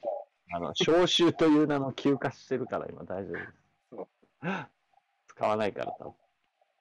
使わないでください。使わないでしょ、さすがに。今日スタメンだったら JFA 燃やすつもりだったけど、燃やさずに済んでよかったです。そんな、そんな、そこまでひどくない。うんつか、ブラジル戦も出ないでしょ、普通に。練習させなくていいよ。富安なんか練習することないだろ、日本で。何のスキルが上がるんだよ。あの怪我の後のコンディション調整は必要やろ。そう、それはね、あれだけど、無理にね、動かさないでほしい、本当い。や、多分、でもほら、真剣な話、まあ、もう、確定は確定やん。だから、元気なのね。あうん、怪我しなきゃ確定は確定だから、やっぱちょっとメンバーに入れて、その、やっぱ空気感も違うしさ、いなくなったとか。まあ、そういう意味合いで連れてってるんだと思うよ、普通に帯同させて。そうね。うん、まあ、どっちにしろ帰ってくるだろうしね。その、日本にはね。まあ、それはそうね。まあ、来季期待したいことなんすか？冨安に。まあ、稼働率は別として。プレーとかで、セコ初ゴール初ゴールな何初ゴール何はそう。初ゴール。初ゴールはそうね。そうね。まあでも、うーん、まあ、クロスじゃない？クロスは頑張ってほしいというか、武器にしてくれると、すごいチームとしての幅が広がる。うんアーセナルは押し込むチームの、押し込むことを理想とするチームの割には、ファーのクロスから始まるシュートにへの向かい方は、あまり上手ではないので、理想としては、えっと、左サイド、さっき途中誰かが言ってたけど、左サイドでジャカが、あの、マイナス、マルティネッリ、大外マルティネッリからワンタッチで受け、何？マイナスで受けた時にワンタッチで上げるクロス。あんな鋭くな鋭いのはなかなか難しいから、鋭さはいいんだけど、要は巻いて、パーでピンポイントに合わせるようなクロス。サカサカは右の大外で立ってもらって、で、そこからマイナスに折り返したときに、そこでワンタッチでファーに巻くようなクロスをもっと見たいかもしれない。うんなるほど。セドヤンはね、そこ、位置いるのはうまいけど、キックがね。出た。うんまあでも位置は本当うまいなって思うんだよな。うん。それはねクロス、だけで言ったら、チェンバースはまあうまかった気はするが、そもそも位置を取れない、これは。っていう問題があります。うん。うん。海安、頼む。そこかな。ねセンターバックに使うプランもあってもいいと思うけど、あ、サブプランよねあ。サリバ帰ってくるし。サイドバック誰やんのっていう話になって終わりなので、今の布陣で言うと、基本はサイドバックじゃないかな。右サイドバック取られた話ないし、まあまあ、どっちもできるって言ってるけど、ヒッティは。うんうん。ベジェリンって言ってる。まあ、でもベジェリンは今のところ、どう？踏み込まなさそうだ。来ないっしょ。うん。うんベジリは来ないと思いますよ。来ないっしうんょ。ちゃんと変えよ、ローン先のクラブのみんな。貢献してんだから、優勝に。一応クソ貧乏かよ。大貧乏だろうな。貧乏だな。セドリック売れんの、セドリック売れんの問題もあるしな。セドリックが全然特にないぞ。う売れそうな噂みたいなの。なんか、ポルトガル方面ポルトガル方面からオファーが来たっていう噂の後、あれはガセですってなった後、以降何も、あとは本人が残留を希望しているい以外の情報は一個もないよ、多分、今のところ。えーまあっと、正直、アーセナルあちょっと待って、これは、ちょっとレンタル組はまた今度ね。そね。そうね。うんと、ただ、あとみんなに聞きたいのは、いい？俺聞く方法、方向で。いいよ。いいですよ。なんか、それの方がやりまあ、やすい。MV m MVP はなんとなく分かったんだけど、あとなんかちょっと触れてき、なんかなるべくなら選手に触れていきたいんだけど、まあ、中盤の、えっと、ロコンが、あとエルネリーとか、ウーデゴール、スミスローあたり、お話を聞きたいんですけど、それぞれと、まあ、スミスローに関しては、えっと、キャリアハイだっけ？まあ、キャリアハイでしあょー。まあまあ、間違いないですね。キャリアハイでしたが、まあなんか終盤ちょっと尻すぼんじゃったかなみたいな話も誰かしてたけど、どう？わしじゃな。えーっうと、ここは黒島さん、どうですか、印象。まあ、あスミスのースミスロー自体が、まあ、頭角を表したのは当然、あのー去年の去年だったんですけど、うん、まあ、その去年の時は、まあ、明らかにあのチームがまずビルドアップっていうものができてなうん。い状態からの、うん、いわゆる、まあ、本当に文字通りの潤滑油して、うんやっぱスミスローってものすごい生きてきて、うん、ただそれでも懸念されてたのは、やっぱりいい動きはするし、フリーランニングがうまいけど、あのいわゆるチャンスにチャンスシーンで顔が出てこないかななんていうのが、やっぱり得点数もそこで少し、えーうん。前線の選手の中では少し少なかったっていう印象だったんですけど、まあ、うん今シーズンに関しては、あのやっぱホワイトの獲得とラムズデールの獲得で、ある程度、あのバックスが自信持ってボールを持てるようになったっていうことで、スミスロー自身が、あのよりこうフィニッシャーとして、あのまあ、結果的にこのゴール数が 2, あの2桁いくようになったんですけど、やっぱり彼の最大の持ち味が、まあ、ななんだったんだもともとやっぱりそのす少ないタッチで、あのチームにリズムをもたらすことから、フリーランニングのうまさも出てきて、さらには、そのシュート決定率の高さですよね。まず枠内率が非常に高い選手なんで、う。うん打てばほぼほぼ枠内。多分今季の、まあ、途中なんですけど、プレミアの中じゃ多分トップレベルのシュート枠内率だったと思うんですけど、うん。そういう意味では、本当にこの選手の引き出しの数の多さはすごいなって思ったんで、このうん後半の尻すぼみに関しては、正直、個人的にはまだつかめてないんで、まあそのコンディション面っていうのが大きい可能性はあると思うんですけど、やっぱり彼も、あの、えまあ、しっかり休んでもらって、まあ来、来季からはもっと点取れんじゃないのかなって、非常に期待してる選手ですね。うんうんうん。瀬なるほ古さん、瀬古さん、じゃあ別どうですか？ポジション的な部分を含めて、結構これ、そのなんだろう、今コメントでもでき出てるけど、まあインハーってところ、まあ戦い方がちょっと違うとか、そういうのも関連するかと思うんですけど。うん。まあ、これ僕ツイートしちゃったけど、スミスローは僕来季正念場派かな。あうん来季がちょっと今後の、まあ身の振り方、来季で決まるかなっていうスミスロー自身の。うん。まあ、なるほど正念場っぽさはあるかなっていうね。まあそ、れは、それは何？周りの選手がいいっていうところ、まあ腕ゴールとかだけど。そうですし、まあ今、この変われ方を考えたときに、まあちょっと、まあファジーだよね、ポジションがね。まあ、なんか、高級な、高級中途半端みたいな。なんか、うん。うん。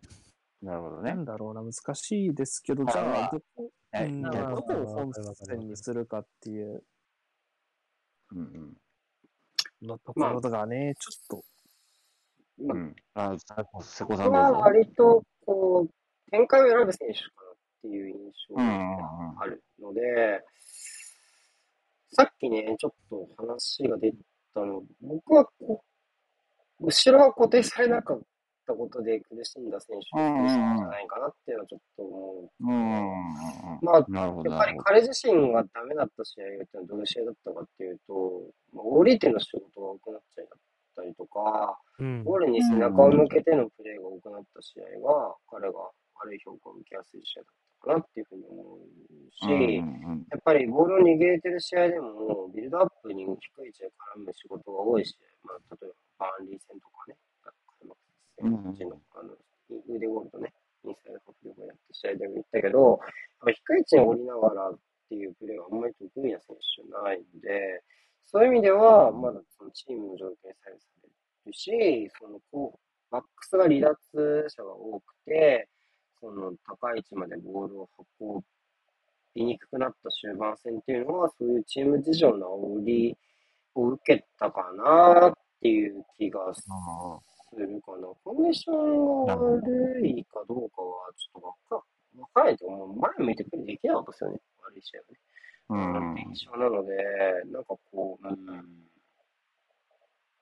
なるほど。なかその試合の中でリズムに乗れなかったというか、ボール、やっぱ高い位置で前向きながら、うんペナルティーエリアの少し前付近からボールと一緒にペナルティーエリアに侵入していくのがうまい選手だと思うので、うん。で僕はそういう才能を持ってるミッドフィルダーってケウだと思うのね。っていうことを考えると、うーん、まあ、スミスロー自身の、うーん、希望も当然ある話だけど、僕はやっぱそういう感覚を持ってミッドフィルダーを大事にしていきたいから、うーん、まあ、まあ、ジョジョジョーカーじゃないけど、まあ、うん、まあ、頑張って。流れを変える選手としてね。そう。だからもっとアーセナル自体のチーム力が上がってきたときに存在感が出てくる選手なんじゃないかなと思うのよ。押し込む機会が増えたりだとか、チームとして逃げるようになったねっていう展開が増えたとしたら、彼自身の存在感ってもっと上がるんじゃないかって思う選手。うん。の一人がか彼うん。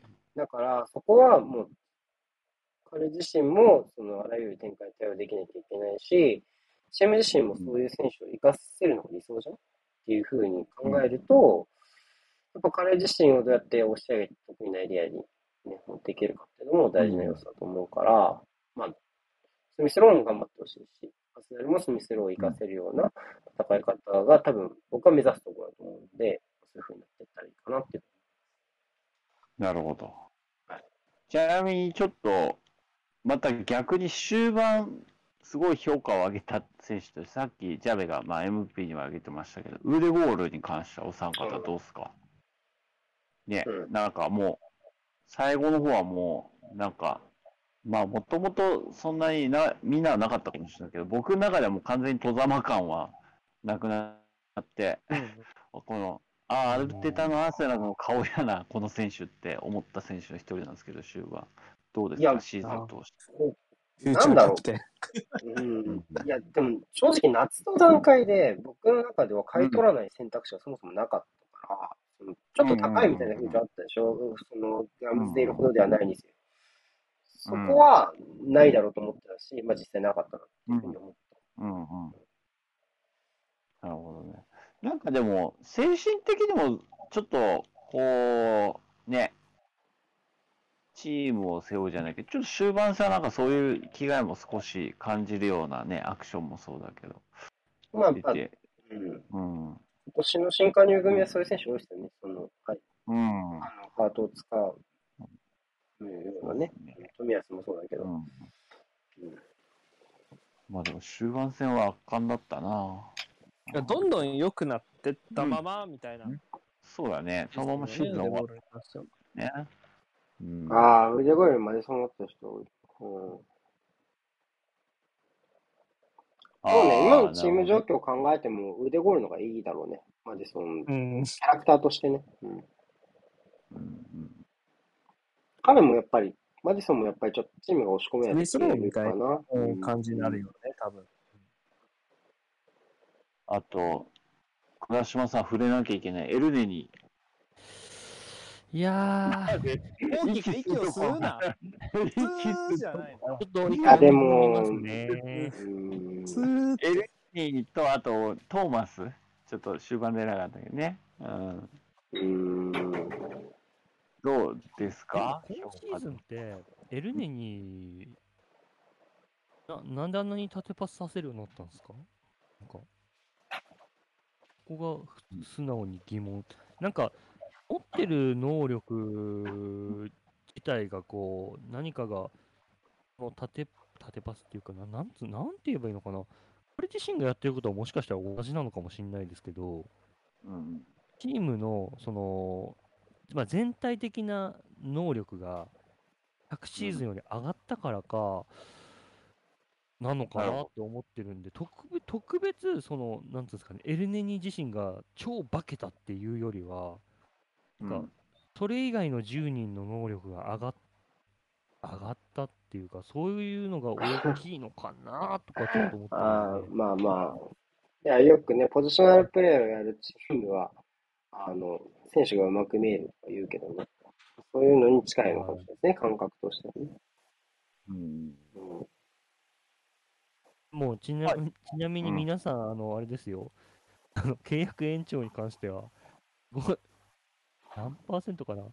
えー、エルネニュー契約延長について87%の人が賛成の意見を示してくれてそりゃそうだろう。あの、いあんな都合のいい契約。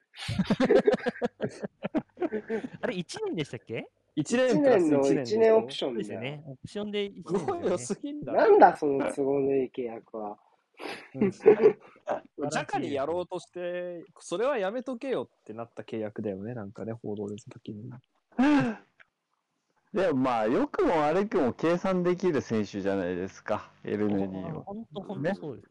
言ってくれるとまあ助かりますね。んだけポセカンド回収してくれて、まあ破綻なくやってくれるんだったら、まあ、文句はないよって感じ、うん本当に。怪我しないの大きくないですか？で、ね、はい大きな。あと試合試合、試合感のなさを感じたことがないかも、エルネに。まあ確かにね。あうん。ー確かにそうだね。うん。いや、本当に良くも悪くも平均値出すのよね。エルネに出た時そう期待して、あ大きく裏切らないんですチームがあかんときにありがたいかもね。ちょっと下加減なときにありがたい選手だったりするかもね。トーマスはどうですか？今シーズンのトーマス。まあ、終盤ちょっと。ねあれでしたけどあの彼自身があうんの、昨シーズンは4割ぐらいの出来だって確か言ってたと思うんですけど、うんうんうん。本当その通りだったんだなって 思うようなパフォーマンスまあね、が途中、ほんと化け物だったよね。本当に。まあ10月、11月あたりからは、いていればその時点で満点みたいな感じの。本当、本当そう。本当そう。なんかどのゴールデンプレー集見ても、最高。本当なんか、あれ？と思って、いいとこだけ抜き出しましたか？みたいなプレーばっかだったんで。うん。やっぱり、その、うん、なんだろうな、プレミア、プレミアの他の試合とかを見てて、まあ、特にリシティとかリバプール見てて思うのは、やっぱトップオブトップで言うと、まあ、うん。うん、少ないステップで、その遠いところに正確に早くボールを届けるスキルってもう必須だなっていうふうに個人的に思うんだけど、それが、要はそのアーセナルの中でそれが水準通りできる選手は、まあトーマスしかいないかな。まあホワイトと若干もまあっていう感じだけど、やっぱりあの位置で、なかなかやっぱりスペースももらえない位置で。っていうと、ね、うん。本当ワンステップでレンジ出さなきゃいけなかったり、セーブも取られたりするけど、うん。それができるのはやっぱトーマス一人かなっていうふうに思うし、うん、逆に言うと、なんだろうな、ロコンガは、うん。そういう、まあ別にノーステップじゃなくて、彼の場合はもっと機動力があるから、トーマスよりも。っていうふうに考えると、軽さがあるから、多少ボールを動かしながらでも、ボールを左右に振り分けられることができれば、まあ、守備面で同じように貢献ができなくても、うん、もっと出番はあったのかなっていう気はします。でも、トーマスアンカー派だったんです、僕はね、もともと。だったから、すごいトーマスアンカー、諦めないぜだった僕、多分ずっと言ってた気がする、トーマスアンカー諦めない。あずっと言ってましたね。ずっと言ったでしょ？えーそれはよずっと言ってたよよく、よく分かったでしょ、皆さんって言いたい気持ち。ちょっとね。いや、でも、本当に、パフォーマンスね、ちょっと、ね、びっくりするくらいの、イジャベがよくね、新型、新型のアンカー像や、つってよく言ってたけど、見て割と異質だと思いますよ、トーマスの存在に関しては。やっぱ唯一、なんか他のチームと比べた時の無二性みたいなところ、やっぱトーマスは出せてると思うんで、やっぱり。うんうんうんうん。そういやね。あとは怪我か。うん、怪我。自分でスペース作れるアンカーすごいと思う、普通に。うんううんそれは異能だと思うわ、トーマスが持ってる。瀬古さんどうですか？やっぱ、ジャベの言うように、そこら辺はやっぱケウ、彼自身がえっと持ってる。、ごめん、他の、まあ、なんてチーム言ったあの、自分で、こう、作れるスペースとかねスペー。ス作れる、あの、あーアジリティと高さっていうのは、なかなかやっぱ変え、そう。得意な能力だなと推進力も含めてね。うん。ね。う。うんん。それはそうだと思うし、やっぱり攻守両面でそういうあレベルを、あのー高い水準に備えているような選手ってなかなかいないと思うので、まあ、ちょっとここれも、あのその補強の話に絡んできたところで、あんまり深掘りするとややこしいんだけど、だからこのトーマスがいない時のアンカーを補強した方がいいみたいな声もあるでしょ？いや、難しいよね。まあ、それはいやそう。だからこそね。だからこそ、ジャカがすごい大切な存在だと思うんですよね。そうなんだよね。多う分、ん。個人的には、うん。まあ、インハーを誰か取るでしょ？きっとね。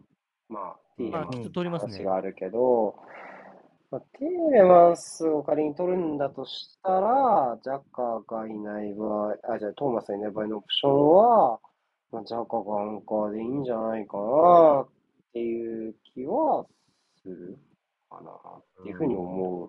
というか、今ならやれる感あるよね、なんかちょっとね。っていうか、まあ、ななんていうかね、その無理だと思う。いや、要は攻守両面で無理が効く、あの、なんだろうな、えっと、アンカーに2枚って。いないよ、世界的に。そんな。クラブ戦い方見変えるよね、普通はね。うん、とか、あとスライドさせるでしょ、大体。そうだね。まあうん。だって、リバプールだってヘンダーソンでしょ？で、まあ、シティはフレナンジーですよね。まあ、結構ロールプレイですね、あーもっとね。もっと普通になんか2センターにすることもあるよね、シティもリナプールもね。いなかったら。えーうんまあ、マドリーぐらい？マドリーはカマビンガとかやったけど、トーマスがまだダブルボランチはダメなんです。まあ、実質ダブルボランチじゃなかったですかっていうのはダメ。ジャカとエルネニの。実質ジャカ高い位置取る機会減らしてたし、まあ僕はジャカトーマ、あとジャカネニーの、エルネニーがアンカー入った後のアスナルは、割と4231に近くなったかなっていう気はうんうん。けども。なるほど。うんうんうん。関係性はそのね、トーマス・ジャカよりは極端ではなかったと思うんで、まあ、調整しながらやってた感じはありますよね。バランスは良かった。すごく。バランス。爆発力はともかく。ホワイトアンカー、うーん。ゼルジャカに仕込むでもある気がするよね、そう考えるとね。ロコンガはどう評価的に皆さん。いやまあ、ちょ俺はっとさっき言った通りてきてるけど。うんうん、話す？話しちゃう？え？いや、なんだろうな、やっぱり、はじ、だからもともと、やっぱりその、うん。あの、なんだろうな、FA カップとか見てても、自分が誰にマークをつかれてるかを把握する能力は高いなと思ったのよ。で、そのまま消えるのが、ん要は、でもうん、アンカーって大体2トップっていうか、まあ、4231だとしたら、トップ下とトップがこう3枚見たりするじゃないですか。アンカーとセンターバック2枚とね。っていう風になった時に、あ、なんか、それで受け渡すようなチームあるでしょ？センターバック。うんうんうん。ボールホルダーのセンターバックに1枚ついて、アンカーについてって。で、まあ、うん疲れたら疲れたでいいやって言って、そのプレーに関与しないで、要はそのセンターバック2枚がフリーになりやすい状態で、で、ガブリエルもホワイトも持ち運べるじゃないですか。っていうふうに考えると、彼らが持ち運ぶときに下手に動かないことで、そこで落ちちゃうと、今度フリーになりにくくなる、センターバックは。仮に。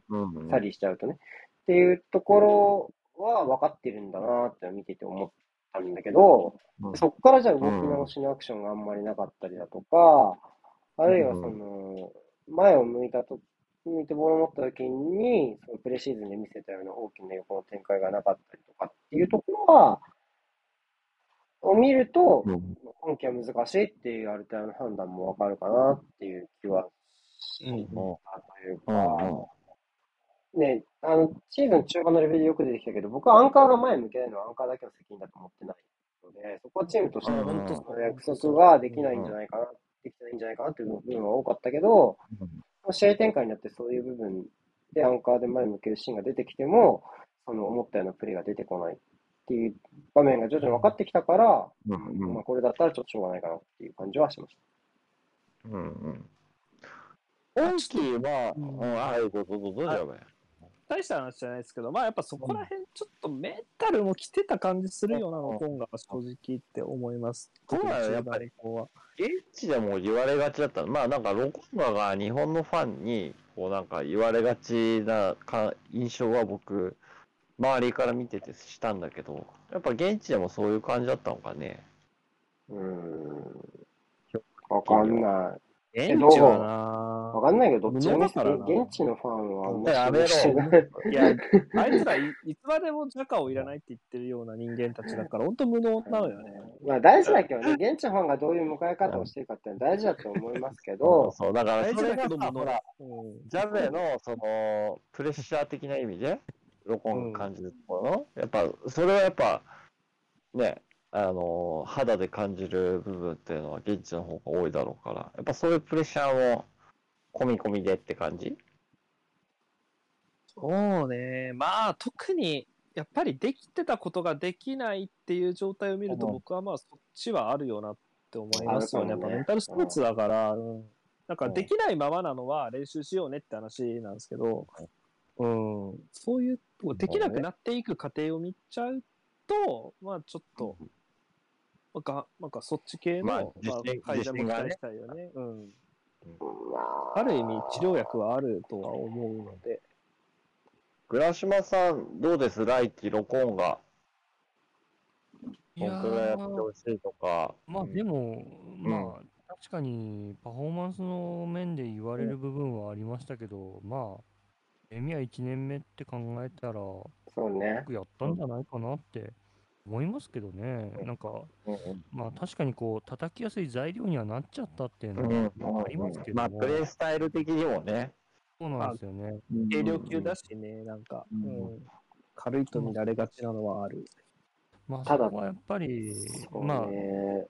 チームがどこまでうん。彼を見てたのかは分かん。ないん。ですけそうね。ど、うん、だそそその見方によっちゃ多分、まあ、大きく期待外れにもなるなりますし、ね。まあまあこれから頑張ってくれっていう存在にもなりうる選手なんで、うんだから現状としてそうトーマスの控えとして取ってきたっては私はそう思ってたんで、うんうんそういう意味だったら、まあ、もうちょっとやれてたやれてたのかなっていう気持ちはありますけど、まあ、1年目ってことを考えれば、まあ仕方なかったかな。ただ、エルネニーに助けられたなっていうのは。いや、まあ、いや、まあ、そうね。そうなんだよ。代理人なの？代理人なのかな？うん代理人だとしたら、この都合のいい契約も納得がいくな。マジかよ。村島さんが結ばせてんの。いやさ、ちょっとさ、思うのは、ローンに出したらもう帰ってこれなそうじゃない？はっきり言って。あそうねまあそれはある。それはすごい感じる。アーセナル向こうの別にロチームでーンプレイヤーを、ローンプレイヤーをこのチームでやれることをームじゃない。示した後だよね。うんアスネルのローンバックはな。ロンバックなんてうまくいった試しないっしょ。全然。コクラン、プランまで遡るよ。コクランを無理やり、仕方なくールトン、から戻す。仕方なく呼び戻したぐらい。しかないんじゃない？レンタルバックうまくいって。まあ、マルティネス？マルティネス、あ、スミスローか。まあ、スミスあれも要は計画的な運用じゃないですよね。とうん、まあ、エンケ中ティアはも、結果的には失敗エンケティアをレンタルバックで成功って捉えるのちょっと懐広すぎない あれ、突き返されてない半年で。そう。冬で帰ってきたよね、確かね。懐広すぎないちょっと。えっと、レンタルした選手は最終的に粘っただけ。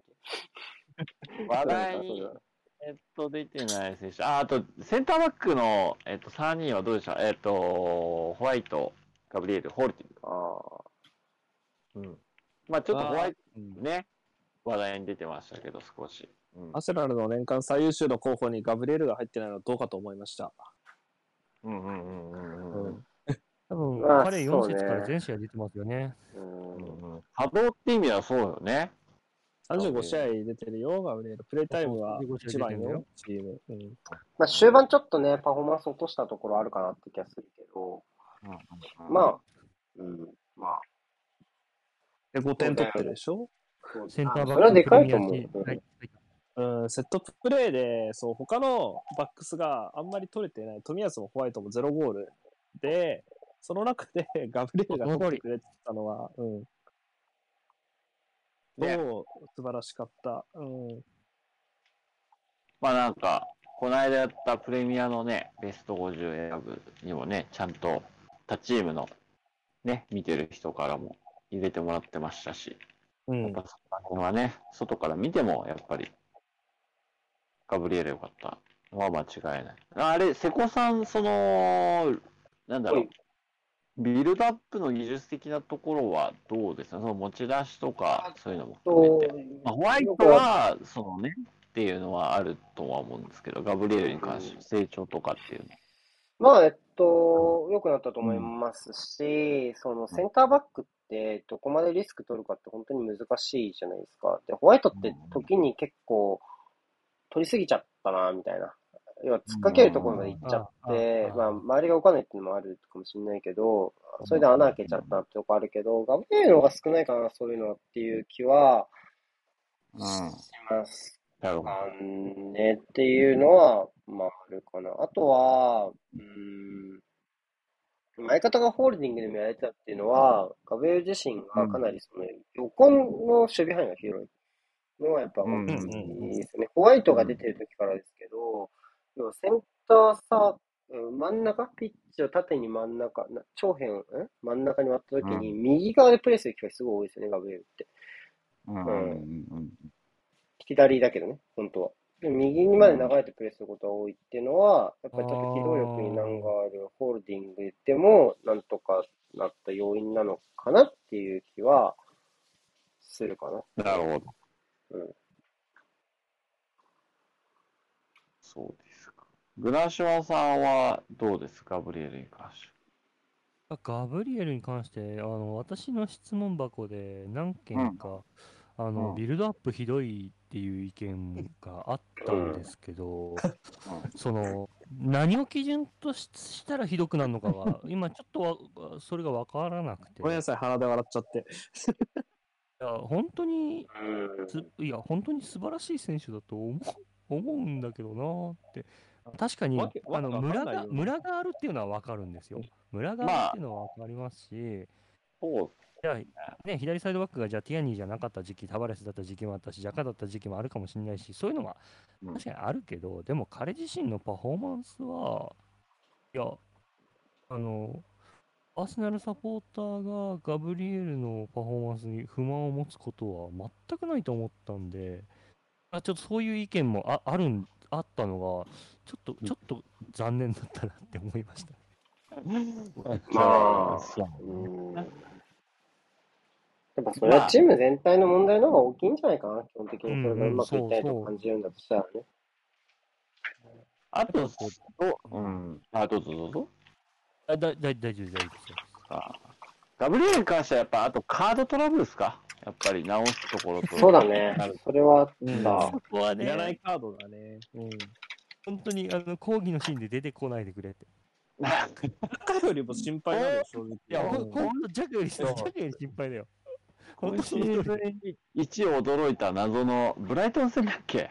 どこ何戦だっけ？なんかわけわかんないけど、なんかもらってて、その後退場になったのって。なんで出てたの？みたいな。何の試合だっけ？前半に抗議でもらって、後半、後半かな？感じだった気がする。え、ウルブスだよ。あ、違うか。ウルブスはあれか。違うか。いやマルティンニマルティンニだ。ウルブスだ。ウルブスとマルティンニなんだっけ？あ、シティ戦？T 戦は、そうだね。シティ戦そうだ、シティ戦か。シティ戦か。シティ戦だ。で、FA カップで消化。FA カップで消化。FA で消化して、リーグ戻ってきた。持ってんな ガブリエルでも本当そこっすね。なんか、まああれなんか、性格が荒っぽいとかじゃなくて、多分責任感でああなっちゃうんだろうけど、ぁ。ちょっとまあないですよね。あうん全然荒くない。ラフプレーも超少ないと思う、ガブリエル。うんうん。だからなんか、そのファールにしても、ちょっとこう、軽率な部分、多分責任感あるからこそ出ちゃう、その、一発でいって、みたいのが多いので、やっぱ自身の重要さを考えると、やっぱいてほしいですよね。そこは我慢していくとね。そうね。それがやっぱりディフェンスリーダーになるっていうことだと思うからね。確かなんかガブリエルが熱くなってる時はジャジャッカが冷静で、ジャッカが冷静、あ、ジャッカが熱くなった時はガブリエルが冷静だった気がするんですよね。だって、冷静じジャカは、そう、ゃないか、あれ、ポーズじやゃないと、うん、ジャカは、そう、自分より怒ってるやつがいると冷静になるタイプだから。そうそうそうそう。人ってそうだから。人ってそう。うん隣で自分より怒ってると、そう、冷静。うんアンガーマネージメンそうト。人ってそう。スンってなって。だからもう逆に、理性を保てるやつが逆にわざとブチ切れてほしい。腕ゴールとか。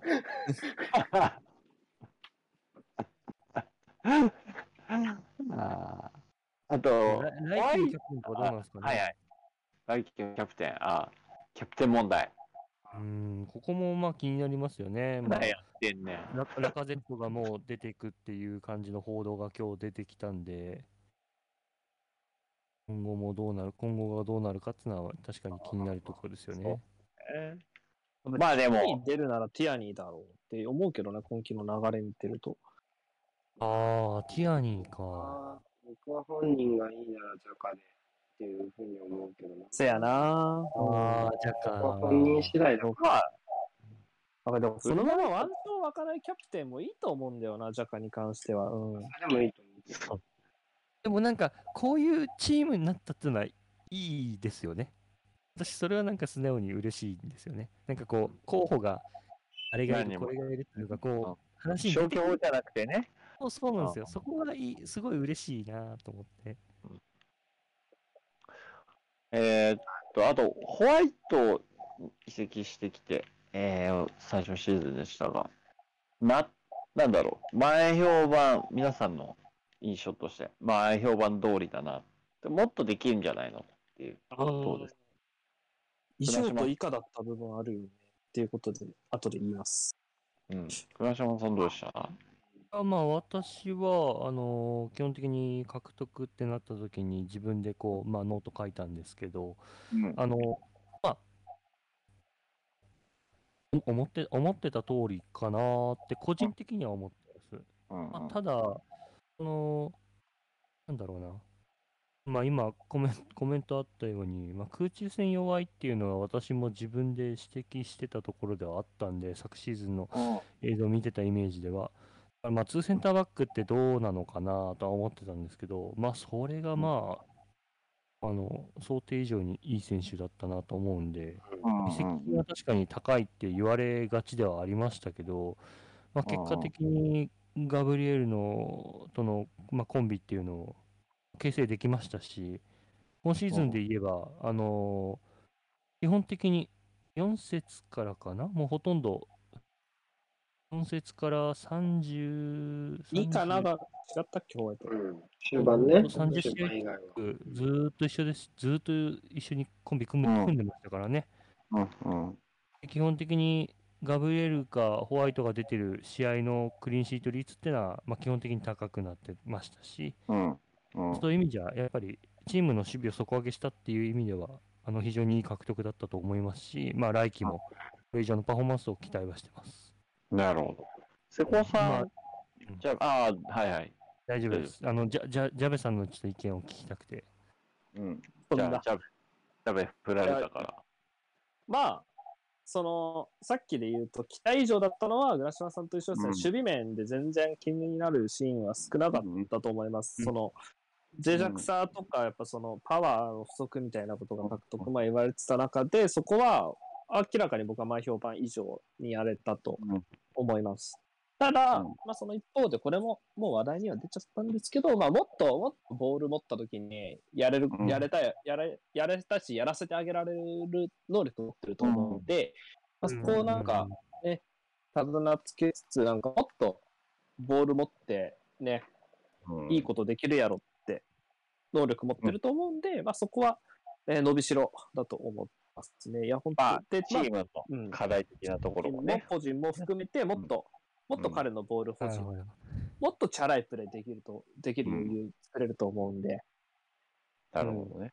うんうんうんでもトータルでは、あの、頑張ったと思います、当然。彼いなかったら、とは正直考えたくない選手だとは思います。はい。うんこんな感じです。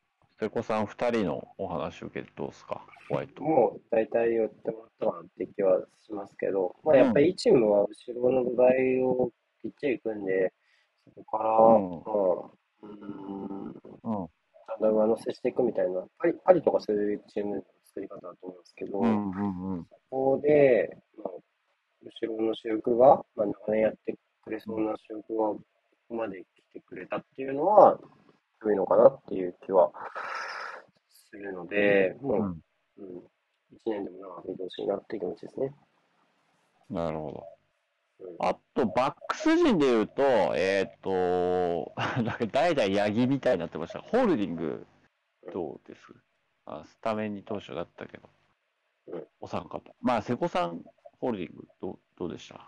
まあ、と僕がホールディングにん。対して一番不満だったのが、実は最終節、エバートン戦うん。たりします。やっぱり、うーん、なんか、なんだろうな、ちょっと言い方難しいんですけど、その、うんホールディングっていう選手の特性を考えると、結構これはもうマリと同じで、その、うんなんだ。ろうな、ここは許しちゃダメでしょみたいなところを譲っちゃダメな選手だと思うのよね。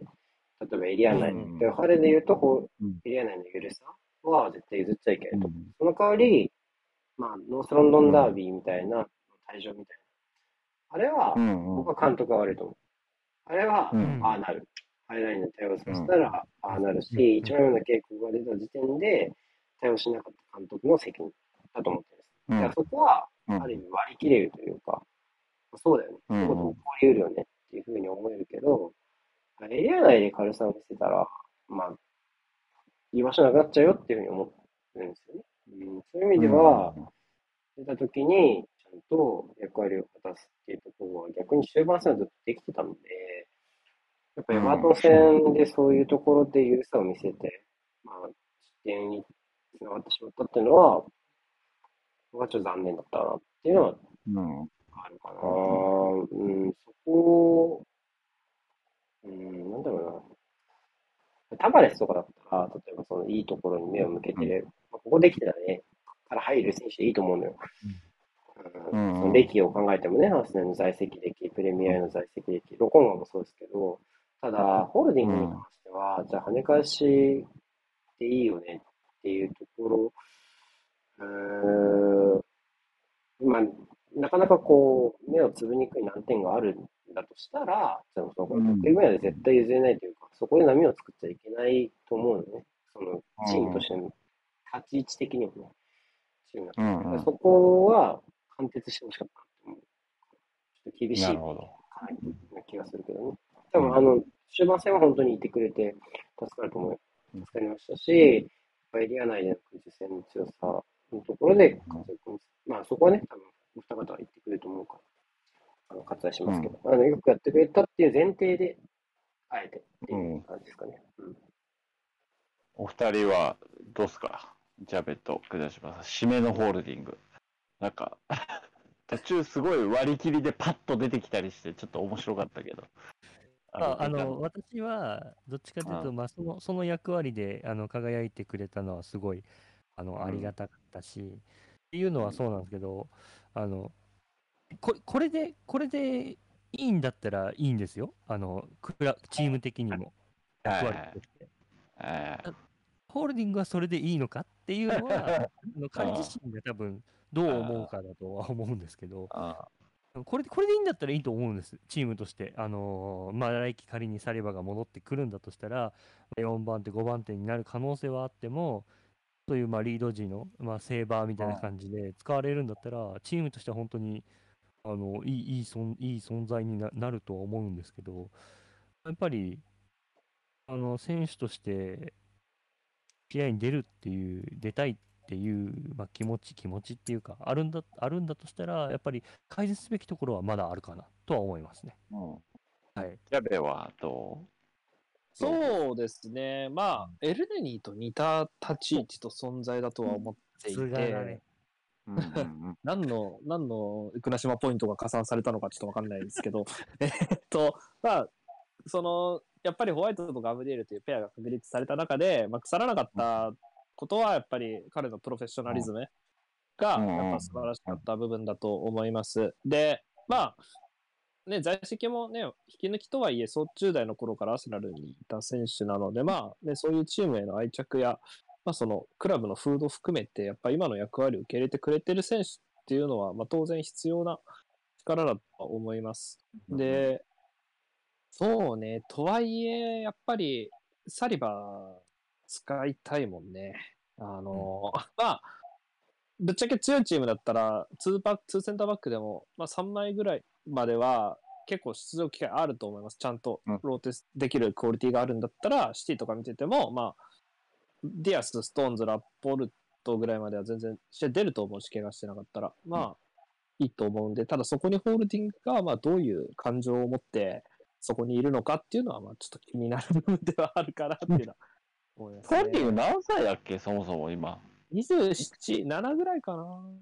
まだ30いってないもんねいってないですよ。16だから、役割的にそこで、まあ、満足する年齢では、まあ、常識的に考えたらないから、うん。ね今後どうしていくかですよね、彼を。含めて。なんか非常なことを言うと、なんか、彼こそなんか、いざ、いざ4番手切って、あれなら、全然売れ、プレミア内で売れちゃいそうな選手だよね、ホールディングってね。うんまあね、実績はあるわけだしね。全然売れちゃうと思うし。まあ足元もね、悪い選手じゃないから。うん。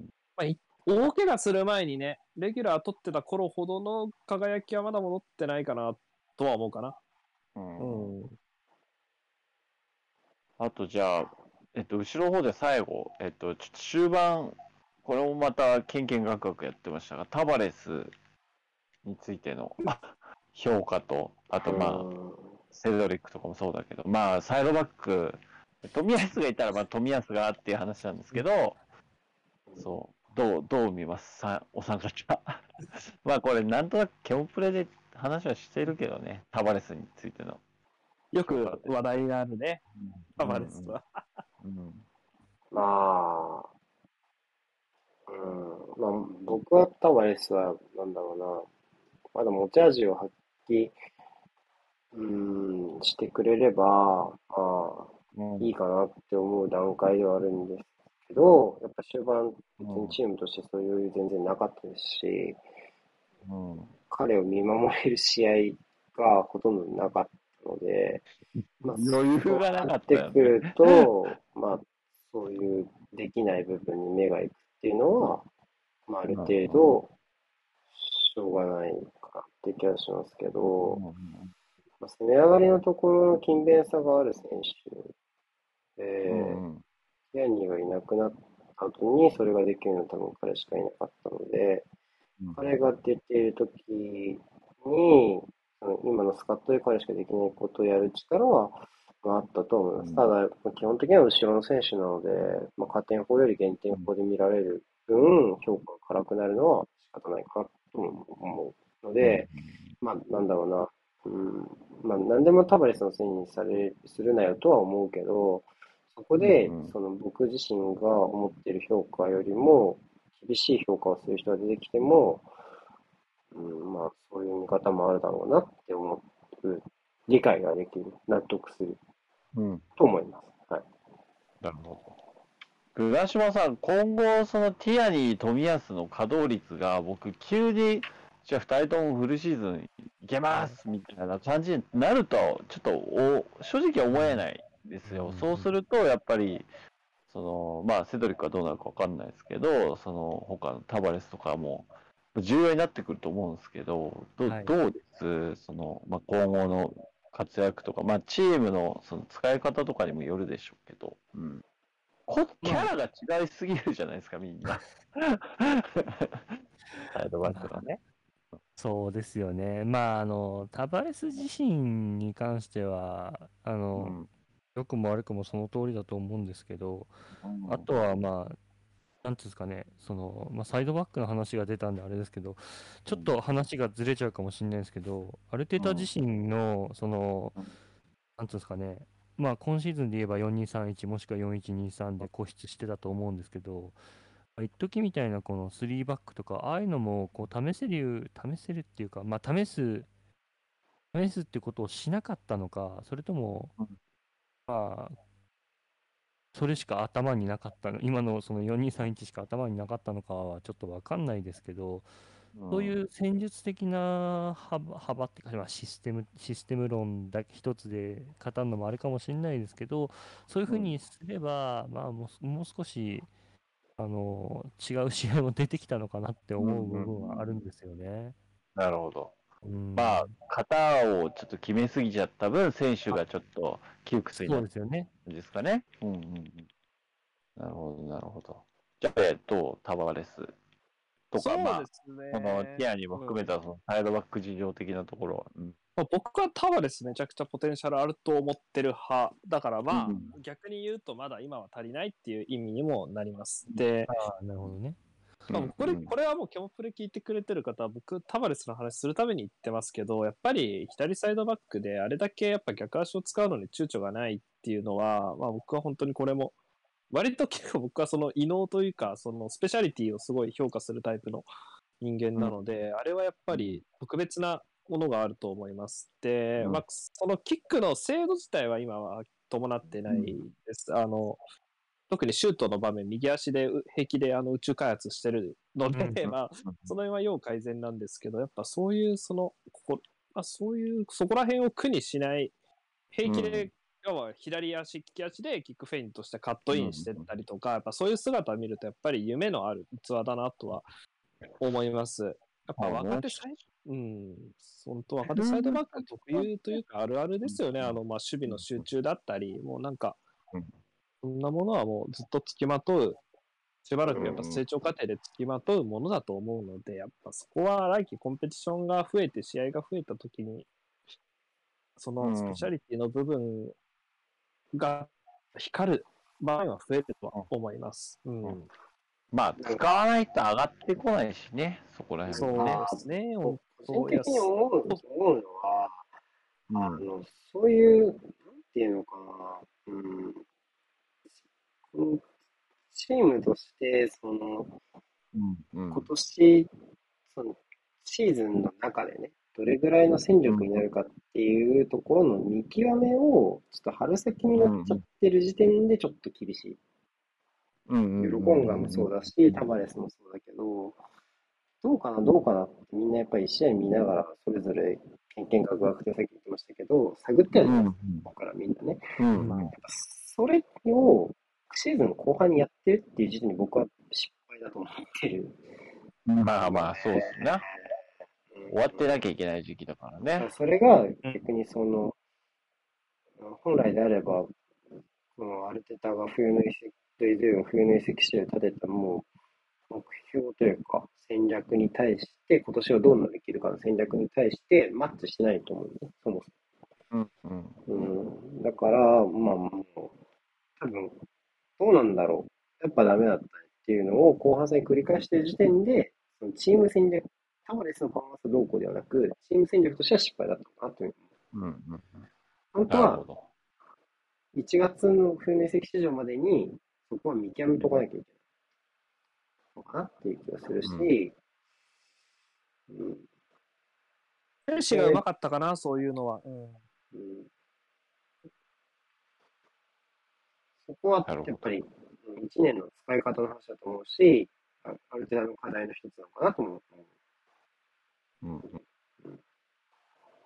まあ、怪我はね、どうやったって、どのシーズンも出るので、まあそこら辺の、なんだろう、ね、計画というか、この選手がこうなった時は、この選手が出てこういう形になるみたいなのが、やっぱ早めにこうリカバーできるとね、え後々に響いてくる、そのポイントも違うだろうし、慌てて、じゃあ、それを探りますっていうんでは、やっぱり厳しいですよね。そういうところ。うん。やっぱそれが後手になっちゃってる感というか、うん先手を打って本当はシーズン終盤にいろんな選択肢としてこういう状況だったらうんこの選手っていうのを複数持っておけるのが理想だし、リバプールとか本当にそういう作り込みの仕方とかが本当1年を通してうまいチームだと思うんですけど、アーセナルに関してはそこはもう完全に冬以、特に冬以降は後手後手に回っちゃってたし、でも秋にそういう仕込みはできなかったっていうのは、でも、まあ確かにそもそもファーストチームというか、その11、最強の11人作っていいサッカーできるようになったねっていう風になったのが12月の中旬だったから、仕方ないっちゃ仕方ないんだけど、うん、でも、終盤に響いてきたなってやっぱみんな思うじゃん、そこは、普通に。うんうん。そうね。だから、それはもう、ううん、それちょっと甘いこと言ってらんないな、みたいなところはある。ああその場しのぎ感はすごかったからな、後ろの方は特にね。そうそううんうあそうね、コンテは上手だったと思います。あの、そこのシフトというか、まあり多分彼なりに理想はあって、まあ、両ウィングバック上げながら戦っていきたいと思ったけど、やっぱりシーズン終盤になると、シャドウ下げながら5-4でブロック作って、うんまあ、ソンとかクルゼフスキみたいな、ロングカウンター打てるような選手いるから、まあ多少ライン下げても大丈夫。でもその代わりカウンター、得意なカウンターにちょっと力を集中させてみたいなところで、うん現実に舵を切るのはうん確かにこの大丈夫でした。うん。なるほど。じゃあ、最後に、あの、前線の選手たち聞きたいんですけど、まあ、はい後半戦、特に、そのアーセナルがね、パワー、もう一パワー出せた要因の一つだと思うんですけど、マルティネリティどうですか、お三方。うん。我はっていう人がいれば。あれ？いや、じゃあ僕からいきますか。あい いよ、じゃあ、べ。まあ、マルテッリは、あの、まあ、僕いろいろバーってシーズン終わった後にいろんな数字を眺めてたんですけど、うんやっぱ数字面はめちゃくちゃ優秀なシーズンだったかなと思います。まあ、得点関与の話なんですけど、まあ、レギュラーをなったのは途中からだし、プレイタイムはそこまで長くなかった。1800、な2000分いってないんだよね。だからラカゼットと同じくらいかな、プレイタイムが。うん、実は。スミスローよりもプレイタイム実は少ないです。で、まあその中で6ゴール6アシストですかね。まあコーナーキックも持たせれたりして、まずゴールに直結できたのが良かったシーズンです。うん。まあその一方で、やっぱ繊細なプレーを求めたい局面、特にまあクロスだったり、うん。まあそういった区の、やっぱ質の少なさはちょっと感じたシーズンでも同時にありましたね。やっぱうんストレート系のボールかな、速い。まあそういう合わせ方が多かったんで、やっぱサイドからこう中、もう本当に、なんだろうな、そのまっすぐ合わせなきゃいけないうん。というか、まっすぐじゃないと合わないみたいなところは、うん。やっぱちょっとまだまだね、期待も込めてやれる部分かな。そのね、そのサイドから中央に供給するボールの質の種類っていうのはもっと増やしていけるのかなと思います。うん。ただ、やっぱり今季に関してはまあ、レギュラーになって以降はね、大病なくとりあえず走れたシーズンだったと思うんで、やっぱ彼に関してはそのね、稼働率、彼こそね、不安視されてた選手だったんで、うん。まあ、その部分、あの、まあ、試合数がね、コンペティション少なかったとはいえ、あの、まずは、やっぱ、もう、アタッカー、レギュラーの一人として数えられたことがもうそもそも大きな収穫だったと思いますね。うこんな感じで。はい、以上です。なるほど。グラシオさんどうですか？マルテ。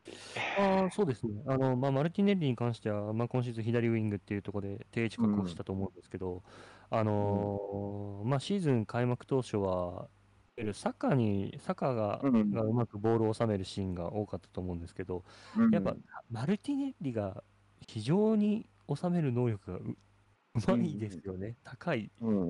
うん。どんなボールもある程度足元に収めるようになりましたし、うん。それでいて、相変わらずチェイシングの部分も、守備はまあサボらないですし、まあ、どっちかというとこう、あの一基準でボールを追うことはたたけてるんですけど、いわゆる空間を把握して、ポジショニング、ポジションを取って守るっていうのは、まだちょっとこれからかなっていう選手ではうん。あると思うんですけど、まあうんいずれにせよ、彼が、まあ、今シーズン得点って、得点っていうところで貢献できたっていうのは非常に大きいと思うんで、私は来シーズンのと、チームの得点王はマルティネッリになると思ってるので、出た。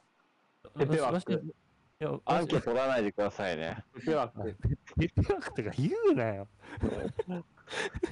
でも、まあ、あの、けまあ、どどう、まあ、左ウィングが最適かどうかは、まあ、ちょっとわからないですけど、まあ、来季は本当に彼のシーズンになるんじゃないかなって思ってますよ。結構これは。なるほど。いや、いいですね。いい、いい意味でペペ枠ね。いいですよね。はい。瀬古さん、瀬古さんどうですか？マルティネッリ。シーズン通して。そう、良かったと思いますよ。えっと、まあ、ただ、なんだろうな。左でお外を取る役割がどこまでなのかなっていう、要はどこまで彼に任せるかっていうのは、やっぱチームとしてバランスの姿は難しいんですよ。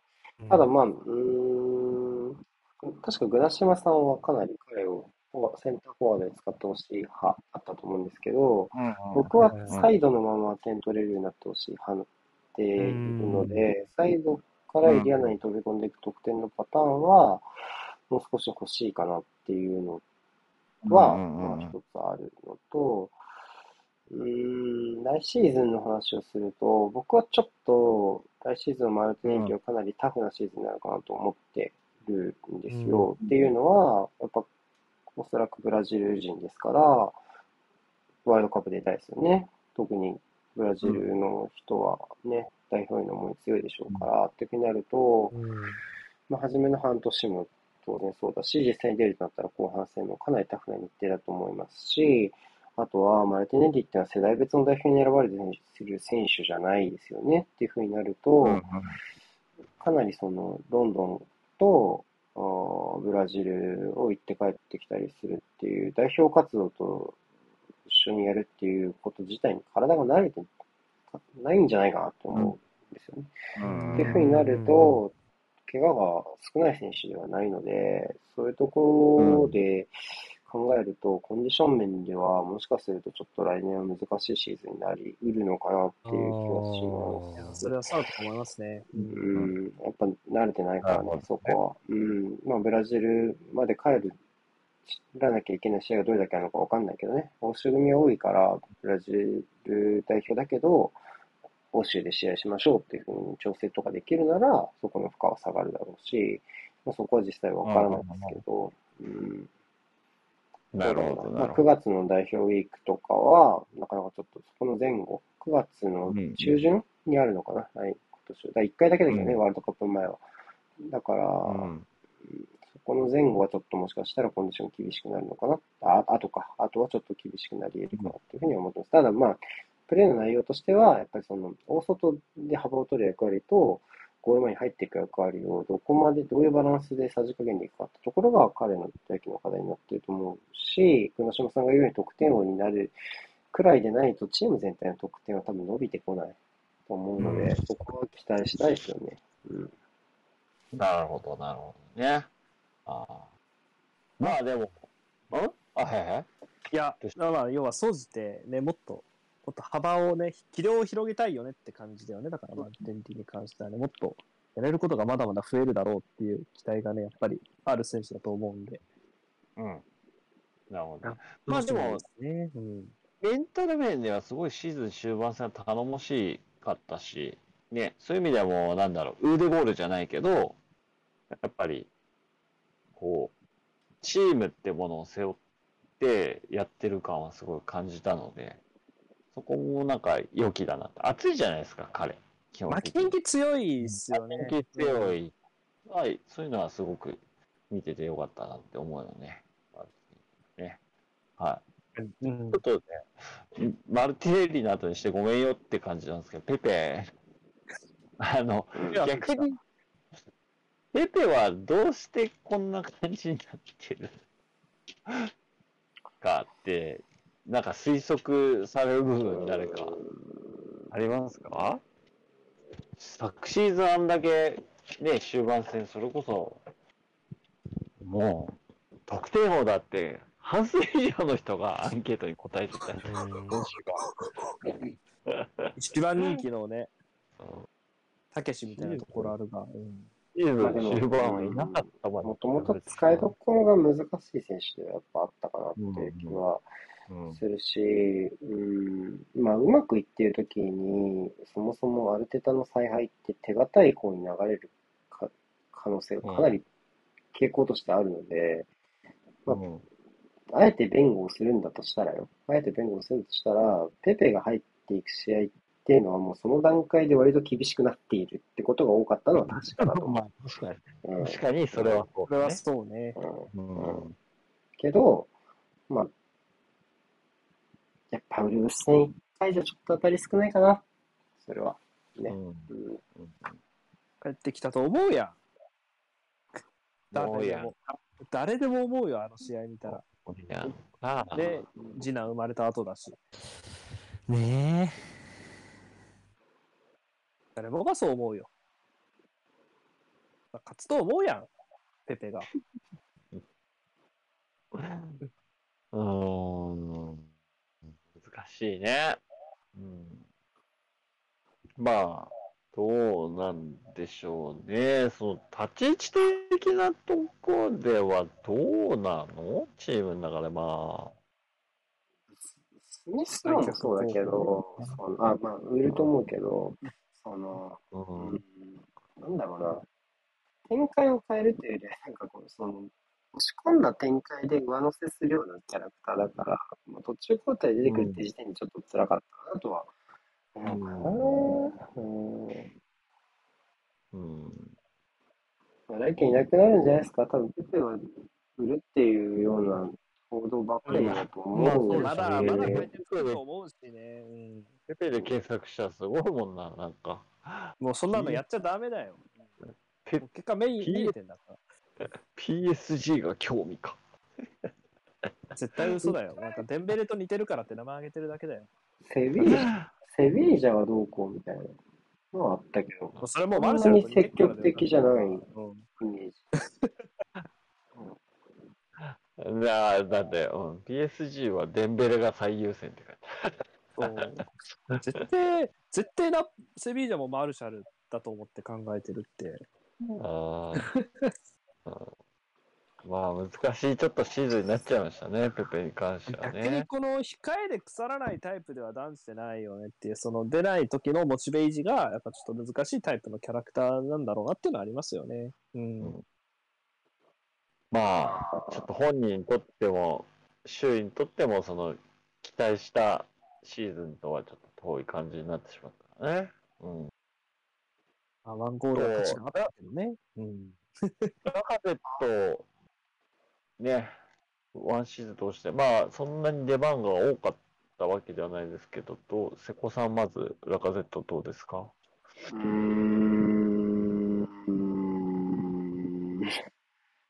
まあ、うーん。いや、なんだろうな、やっぱり、アーセナルの今年のサッカーの持ち味を考えると、うん。他のチームになかった強いポイントっていうと、僕は。中央での細かいパス交換でフリーの選手を作る。で、前進する、加速する攻撃をっていうところだと思うんですよね。で、うんそれって、あのまあ、例えば、お外でマルティンジャ盛んに長いボール当てて、そこで優位を作るっていうのは、まあ、なんていうの、割とどこのチームもやるアプローチだと思うんだけど、その真ん中で腕ゴールとかジャパンとかトーマスとかラカゼットがこう密集しながらパス交換して、速いテンポでパス交換して、フリーの選手作ってっていうのって結構トレンドに逆行する動きなのよ。その広く。正確にとかとは逆に、こう狭い状況、ちょっと、例えとして適切かわかんないけど、風間フロンターレみたいなイメージで、フリーの選手作ってんな、みたいな感じだったんだけど、意外と成功率は低くなかったなっていうふうに思ってるんですよ。うん。で、そういうような状況の中で言えば、まあ、エンケティアより全然貢献できるけど、そういうのを使って中央から前進するっていう、えー期間がチームとしてあんまりなかったから、そうなってくる、て、かつエンケティアがあれだけ背負えるようになっちゃうと、ある程度背負えるようになっちゃうと、そこまで細かいのいらないよねっていうふうになるじゃないですか。っていうところがあるのと、やっぱり彼、エンケティアの機動力があるから、やっぱりその攻撃が縦に速くなった時についていけるボールっていうところを考えると、まあ、この話はちょっと難しくなっちゃったなっていう気はうん。するけど、うんしょうがないですよね。うん倉島さんどうです？ラカゼット。今シーズンあれ？はアーセナル来て初めて2桁以下？そんなことないか。2桁以下？2桁以下は、そそうだけど、初めてかどうかはわからんな。今季4ゴールですからね、ラカゼットはね。ガブリエルより点取れなかったですね、今季はね。そうですね。その代わりあでも7アシストしてるプレイヤー見てると、2桁取ってないとしない公式戦って。17、19、12、17って書いてるね。ラカゼットに関して言えば、あのシーズン開幕前から言ってたことではあるんですけど、プレーエリアが年々年々下がってるっていうのは、まあ、懸念はしてた部分なんですね。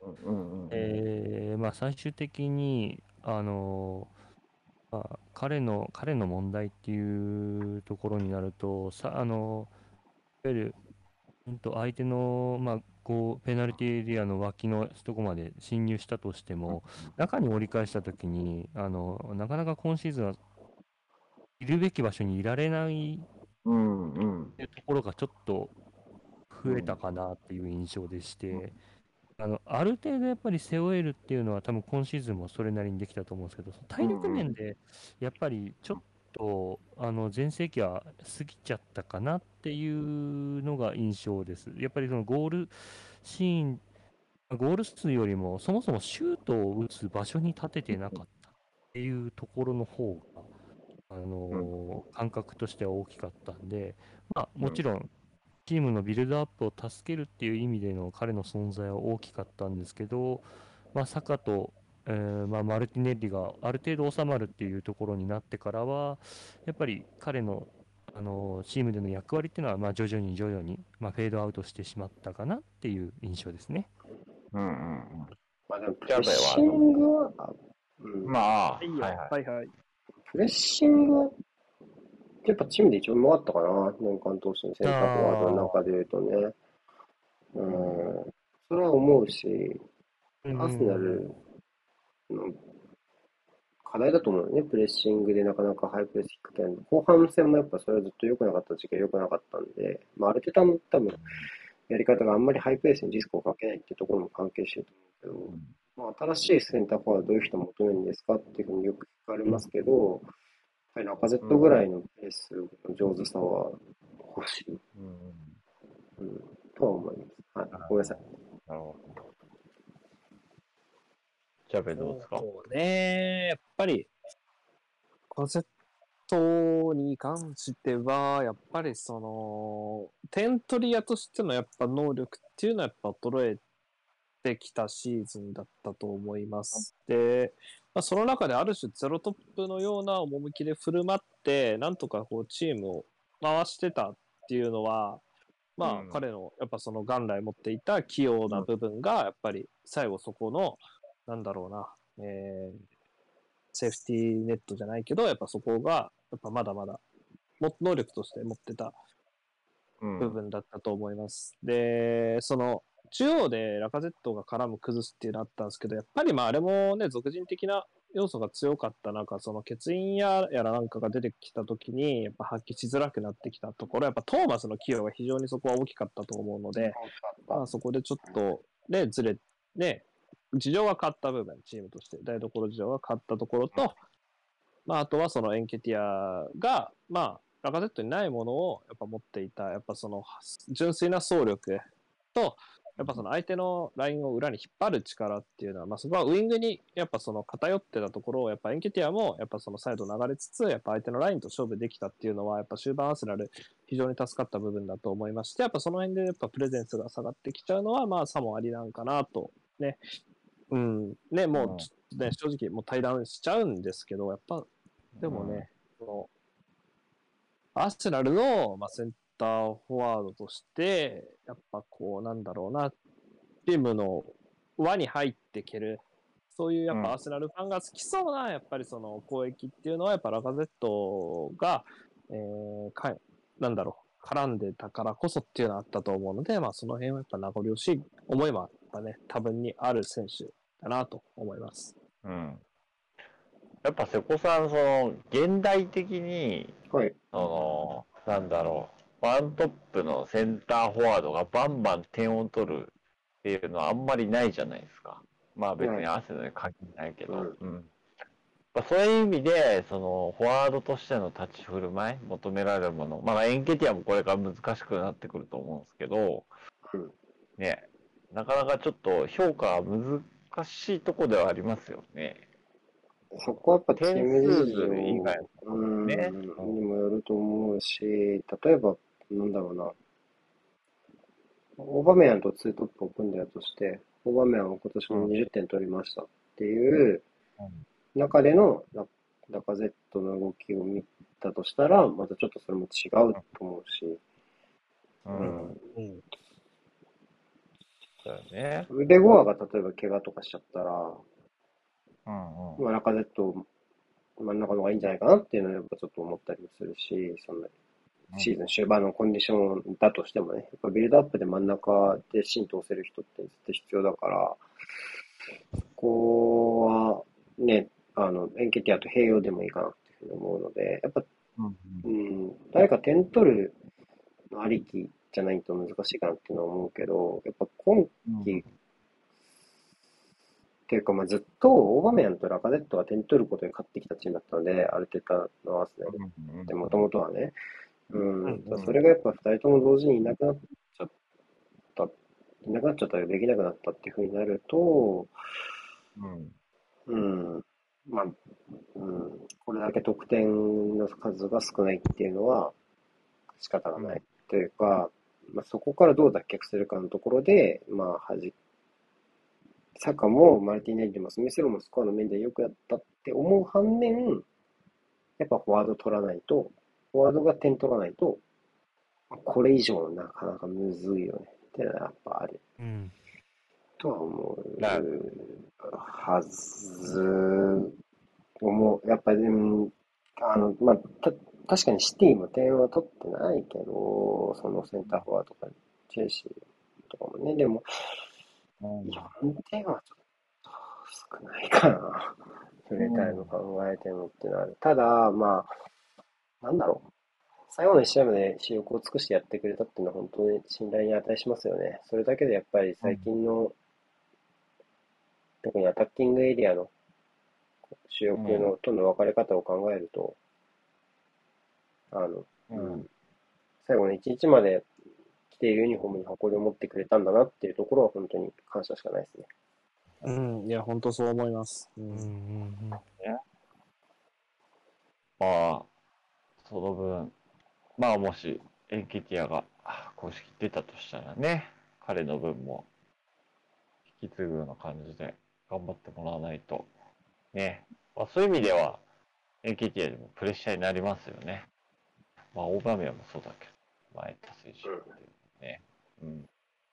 はい。じゃあ最後に、もうちょっと時間も多分時間だと思う。もあ、アルデタいきますか。う、うん。ね。ほう。当然、当然ボス、ボスの評価しないとね。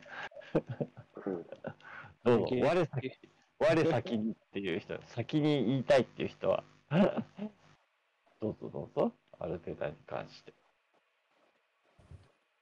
うんじゃあ、言うか。ジャベ、頼んだ。先人権 いやー、まあ、なんだろう。とにかく、やっぱ、ロッカールームをまとめる力は大したもんだったと思います、今年。てか、まあ、就任後ずっと見てての意見なんですけど、うんうん。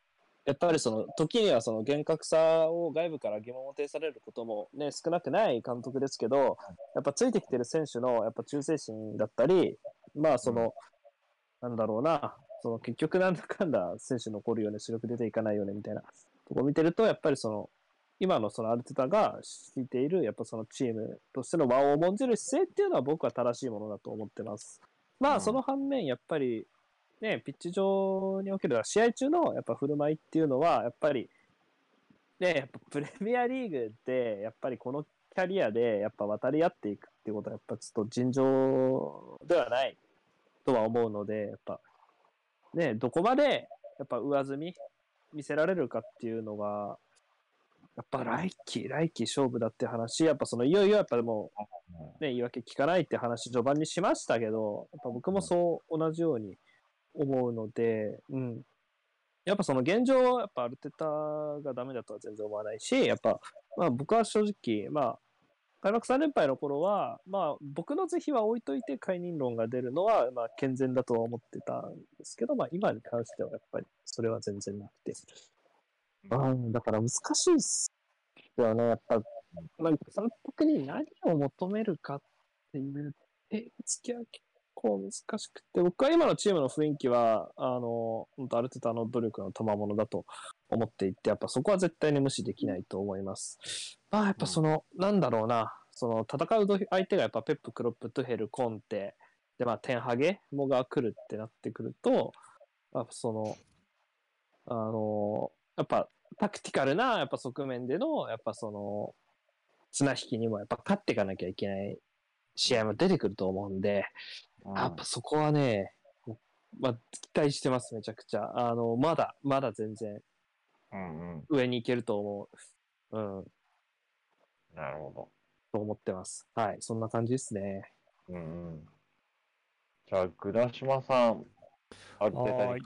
はい。まあ、まあ、およそジャベさんと同じなんですけど、まあ、うん私はまあ、どっちかっていうと、あの、まあ、まあ、もちろん来シーズンが勝負っていうことなんですけど、あの、一貫して言ってんのは、まあ、アルテタ、やっぱり何でもやりすぎじゃねえかなってずっと思ってるんですね。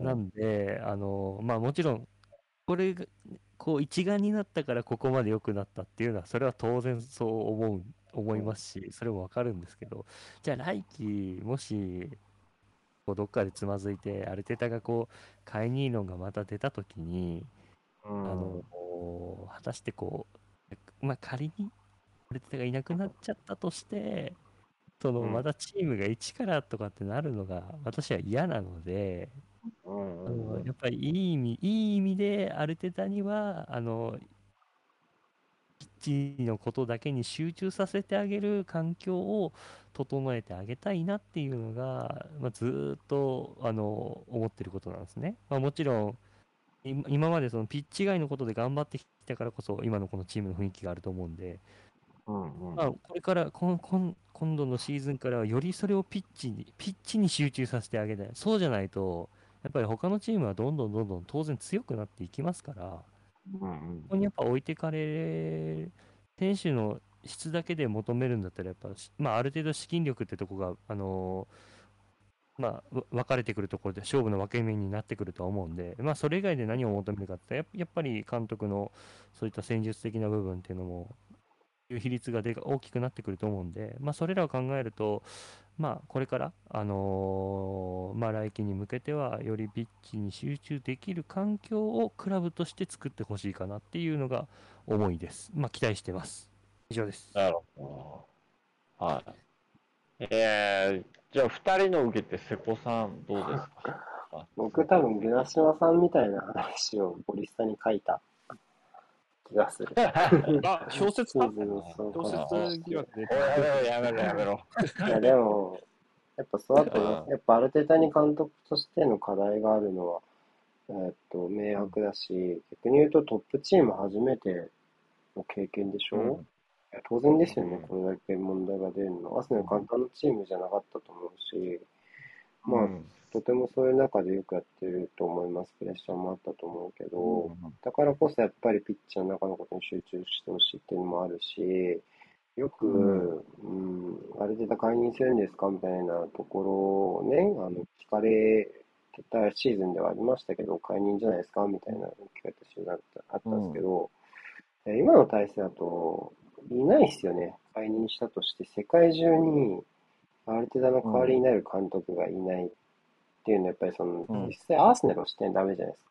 今のある程度の立場で言うと。で、っていうぐらい権力が集中しちゃってるので、まあ、変な意味じゃなくて、まあ、ある程度解任できる状況は作らないとダメじゃないですか、クラブ側が。そう、ま、そうですよ。うん、いや、だから、うん、だからある程度の会に無理でしょって話だよね。今、今、現状で言うと。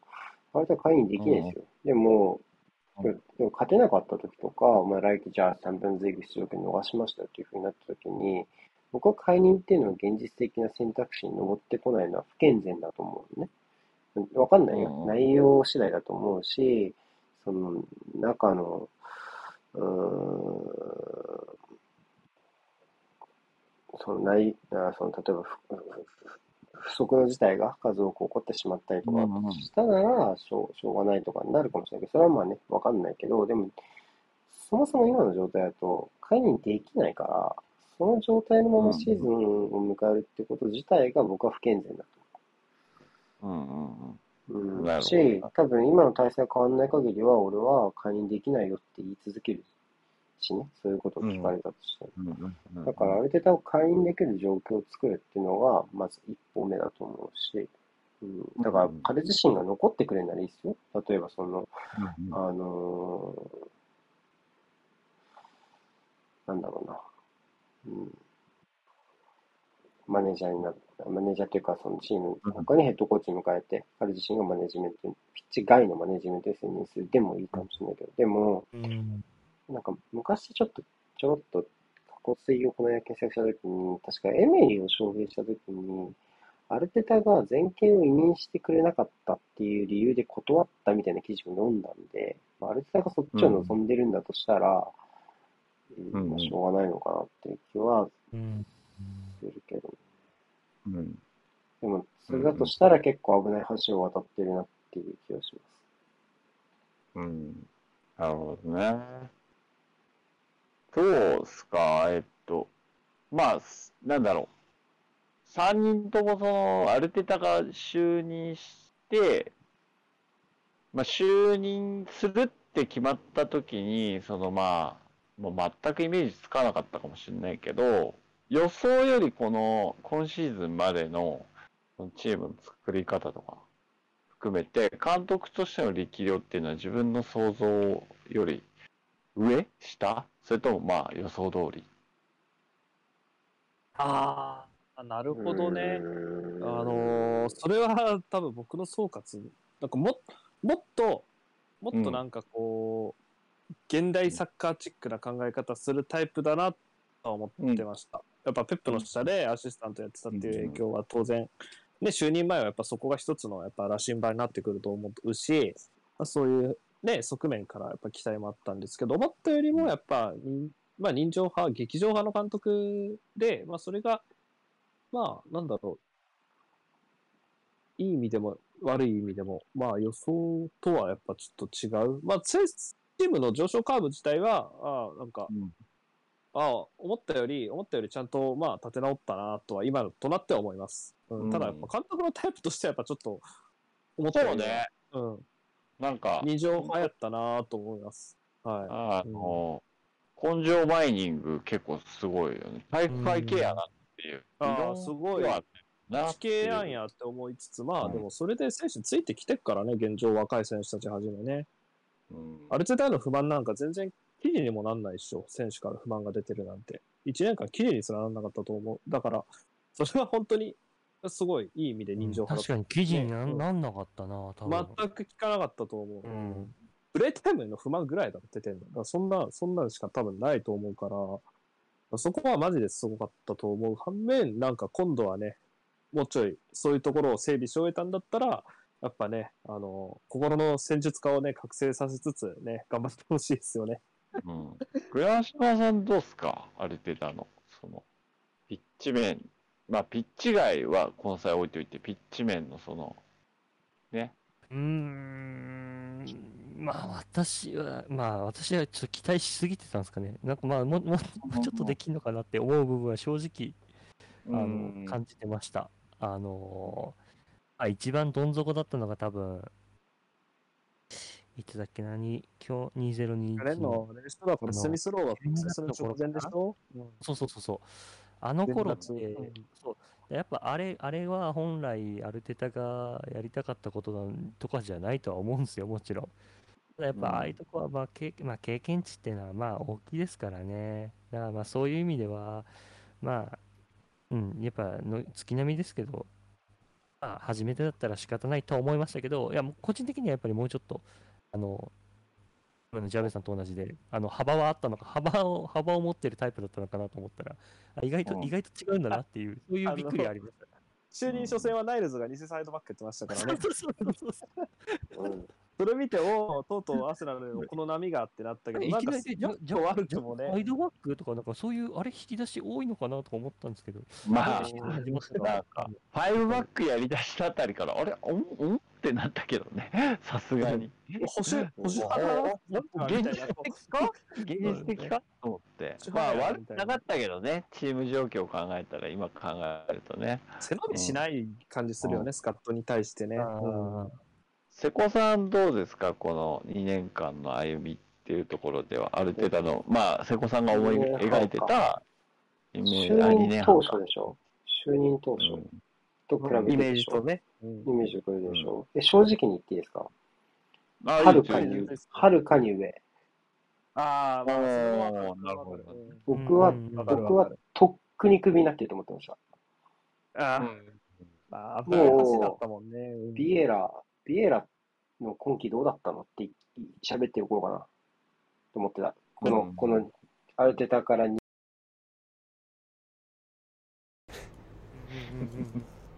なるほどね。ごめんなさい、ちょっと待って。イヤホンが切れちゃった。よいしょ。まあな、確かに。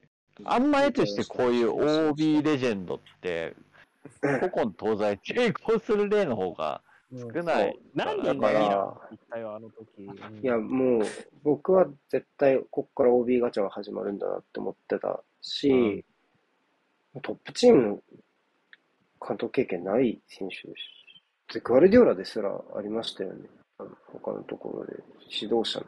多分、ね。ユユース、ユースだけどね。ユースの監督さんないでしょ？ある程度だって。ヘッすドコーチだけですよね。うんゼラードとかね、絶対無理だと思う。それ、みんなだってレンジャーズそれなりに、うんそうそうそう、外外部でうん部でタービーでやったし、みたいなね。うんうん、だからある、中で、ね、僕が2年前に今の想像してるんだとしたら、ビエラう、ん今季微妙だったね。どうするアンリにするみたいな話をしてると思ってた。うん。なるほどね。いやでも、こそういうで世界も確実に存在してた。うんあったなので僕はもう、はるかに上。うん。うんいやなそう都合よくいくかっていうのはあるよねうん。うんアルテタを監督にすること自体が。うん。なるほどね。うんわかる。それもわかる。うん。うん。心のどこかにそういう恐怖を抱えながらの、ようこそ歩ってた感でもまあそっち、そっちもわわかる、わかる。その、なんていうの？その、まあ、そこが、うん、まあそのサッカー面にフォーカスしたとしてもうちょっとっていうのも、まあね、わかるけど、僕が2年前に思ってた未来を正直に言うなら、そう。もう 多分 OB ガチャ2わかるわ人目、OB ガチャの2人目の監督の解任をしようかな、どうかなっていうところが揺れてて、後任の監督に上がってる噂も OB みたいな感じのイメージだっベルカンプがそろそろやっぱ噂出てくるそうそうそうですよなるほどね。はいはいはい。なるほど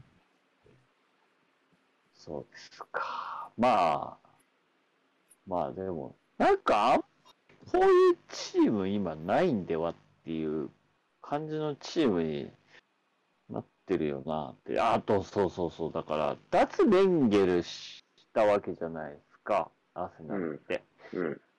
その後、体制を考えたときに、もうもう結局今って、それこそ、まあなんか、なんだろう、あんまり、その気を使わずに言うと、あ、ベンケルがアルテタになっただけなのっていう感もね、するし、そこら辺、どうなんでしょうね。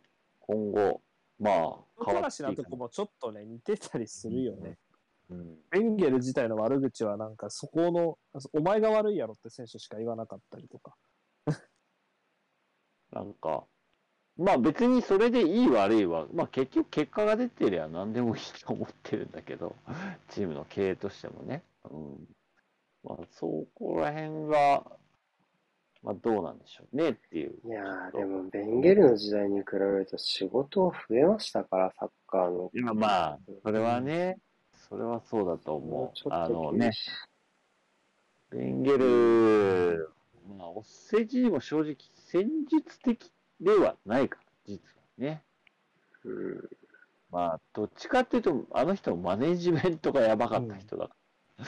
選手を気持ちよくプレーさせることに関しては天才的だったと思いますね。スーパーな選手集めて、そのね、こう、最大限に発揮させるようになぜか組み合わせができるっていう、ここら辺のマネジメントに。アンチェロっていううん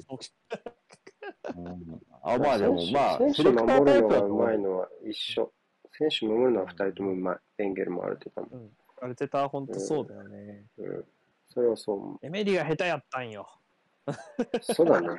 それはエメそうだったねリが下手やっ。たんよ。うん。う んそこだよね。ピッチ面よりも、なんか逆だよね。だからなんかね。うん。あれでなんか結局ピッチ面、ピッチの中で選手ついてこなくなったのがエメリパターンだと思うわ。うん。正しいか正しくないか置いといて、まあ、好かれないだろうなっていうのはあるよね。あの振る舞いはね。うん。うんもうカルチャーおしまいよって感じだったもんね、やっぱりに関してはな。うんあとはどうですかまあ僕大体これで聞けたかなって思うんですけど、いい最後、ううんん、こんなもんかね。あとは、だなんかありますその、チームというか、選手、監督以外で、このフロントでもいいし、なんか、振り返って。ああ、なんか現地あののなんかアカウントとかうんがこういう話しを募集してた時は、いわゆるあの、影の MVP みたいな項目があったのは思い出しました。あうーん。あ、なるほどね。それはちょっと面白いのかなって。影で選ぶってむずいなと思って、その投稿を見た時に。影。影、います？そもそむずもいよ影な。影誰？選手とか。影、影のって難しいよな。あの、セットプレーコーチのジョバーとかでいいんじゃないかな。そういうこと？無理だよあそういう黒円形。黒円形。ああ、うん黒円形。ああ、確かに。ぽい。だって、イギリス人が選びフ、ウスマノフ資本が今入ってたとしたらどうなってるアーセナルって話じゃないですか。オルガリヒですからね、うん。彼もね。うん。うんいや黒円形が完全に100%株式を買い取ってなかったら、アーセナルだってエバートンみたいな感じになる可能性あるでしょ？とりあえずねそ、れを考え黒るなら円形がね、黒円形引っ張んな。きゃみたいなね。うん、ただ、まあ、まあ彼、彼、彼ら自身は、まあ、彼らというか、まあ、アスに限ったことじゃないですけど、やっぱりその、スーパーリーグ構想に一枚噛もうとした罪は消えないと思うので、罪っていうか、なんていうのかな、その、要は、そこで中途半端な旗振りをしたっていうのは僕は消えないと思ってるんで、そこは今、エミレーツに通ってるファンにも、ちゃんと、なんだろうな、を満足させる政策を第一に取ってほしい。そこは、うん僕はちょっと失望しました、あの件はね。だけど、まあ、うん。そうね。うん。まあ、今はある程度といい関係を。築いだからてるみたいお金出ですし。すようになったのか。なるほどな。いや、うん。そう、それ、そうかもね。わかんないけど。そこはある程度が大きいんじゃない？ある程度信用しようって思ったのは大きいと思うけど、まあ、黒円形は、まあ、ね影の MVP っていうのが正しいかわかんないけど、ロシア資本が、濃い影ですけどね、なんかね。うん、ロシア資本が今入ってないのは。彼のおかげじゃない？彼のおかげでしょ？でも合ってるよね。なんか、ちょっと再評価路線来てますよね、彼もね。昔と比べたらね。うんそんな気はする。なんか俺あんまそっちが詳しくないけど、あなんか昔に比べたらなんかそこら辺に悪く言及してる人を見ると少なくなるほど悪いオーナーじゃなかった説は、そう、いいオーナーかって言ったら難しいけど、なんかその、まあ、スポーツ面での成功のノウハウは多分ある人だと思うし、ラムズうん。やってるしね。ラムズでもね、やっぱ若手監督にね、オールインしてうまくいってるから、やっぱある程度好きなんだろうと思うよ、普通に黒人はね。ダニ、でもダニエル・エックがっていう話もちょっと今期はあったじゃないですか。その何、はいはい。買収しようとしてるみたいな。ね。う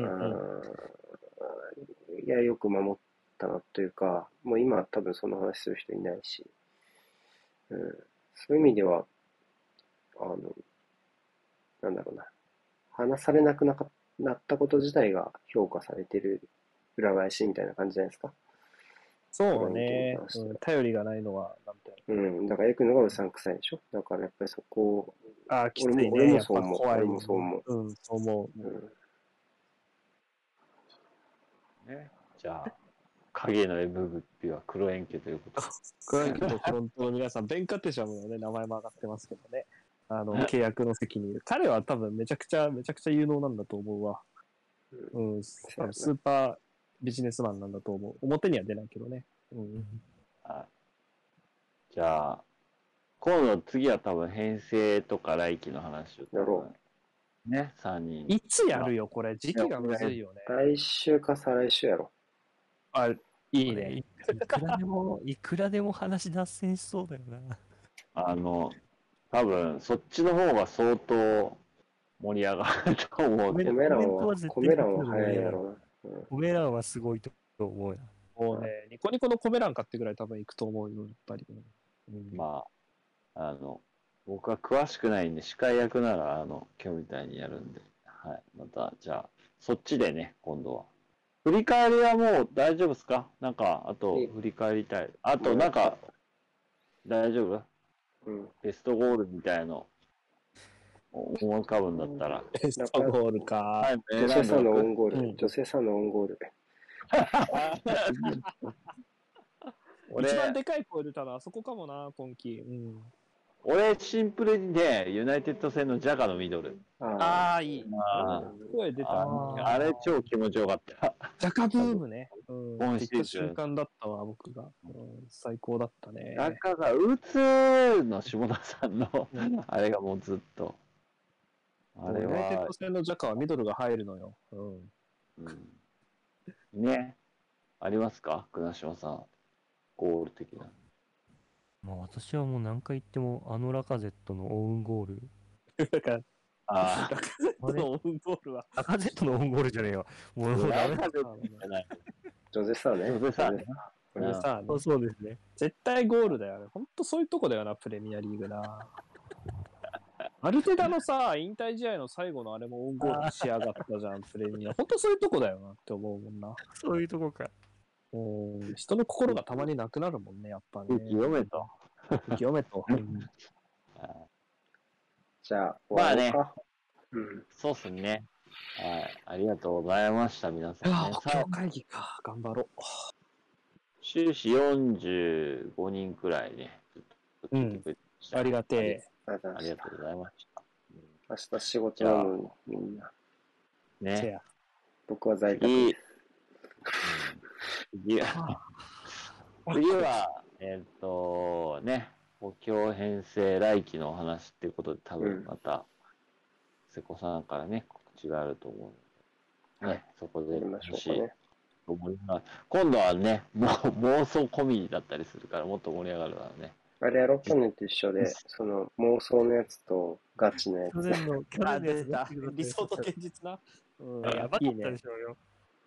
いいよ。あ資金が10億ポンドある前提のね、理想はいいよね。うん。マドマドリーから誰か借りるは実現しなかったな。そうそうそうそう。もうそう、ウーさん取れたからいいよ、もうそれは。うん。あそうそうおもろいなはい。まあ、実績ベースじゃなくてね、夢ベースで話せるからね、こっちはね。あの、そっと盛り上がると思います。はい。はい、じゃあ、瀬古さん締めて。俺の放送じゃなかっはい。終わります。はいありがとうございました。はいた。ありがとうございました。ありがとうございました。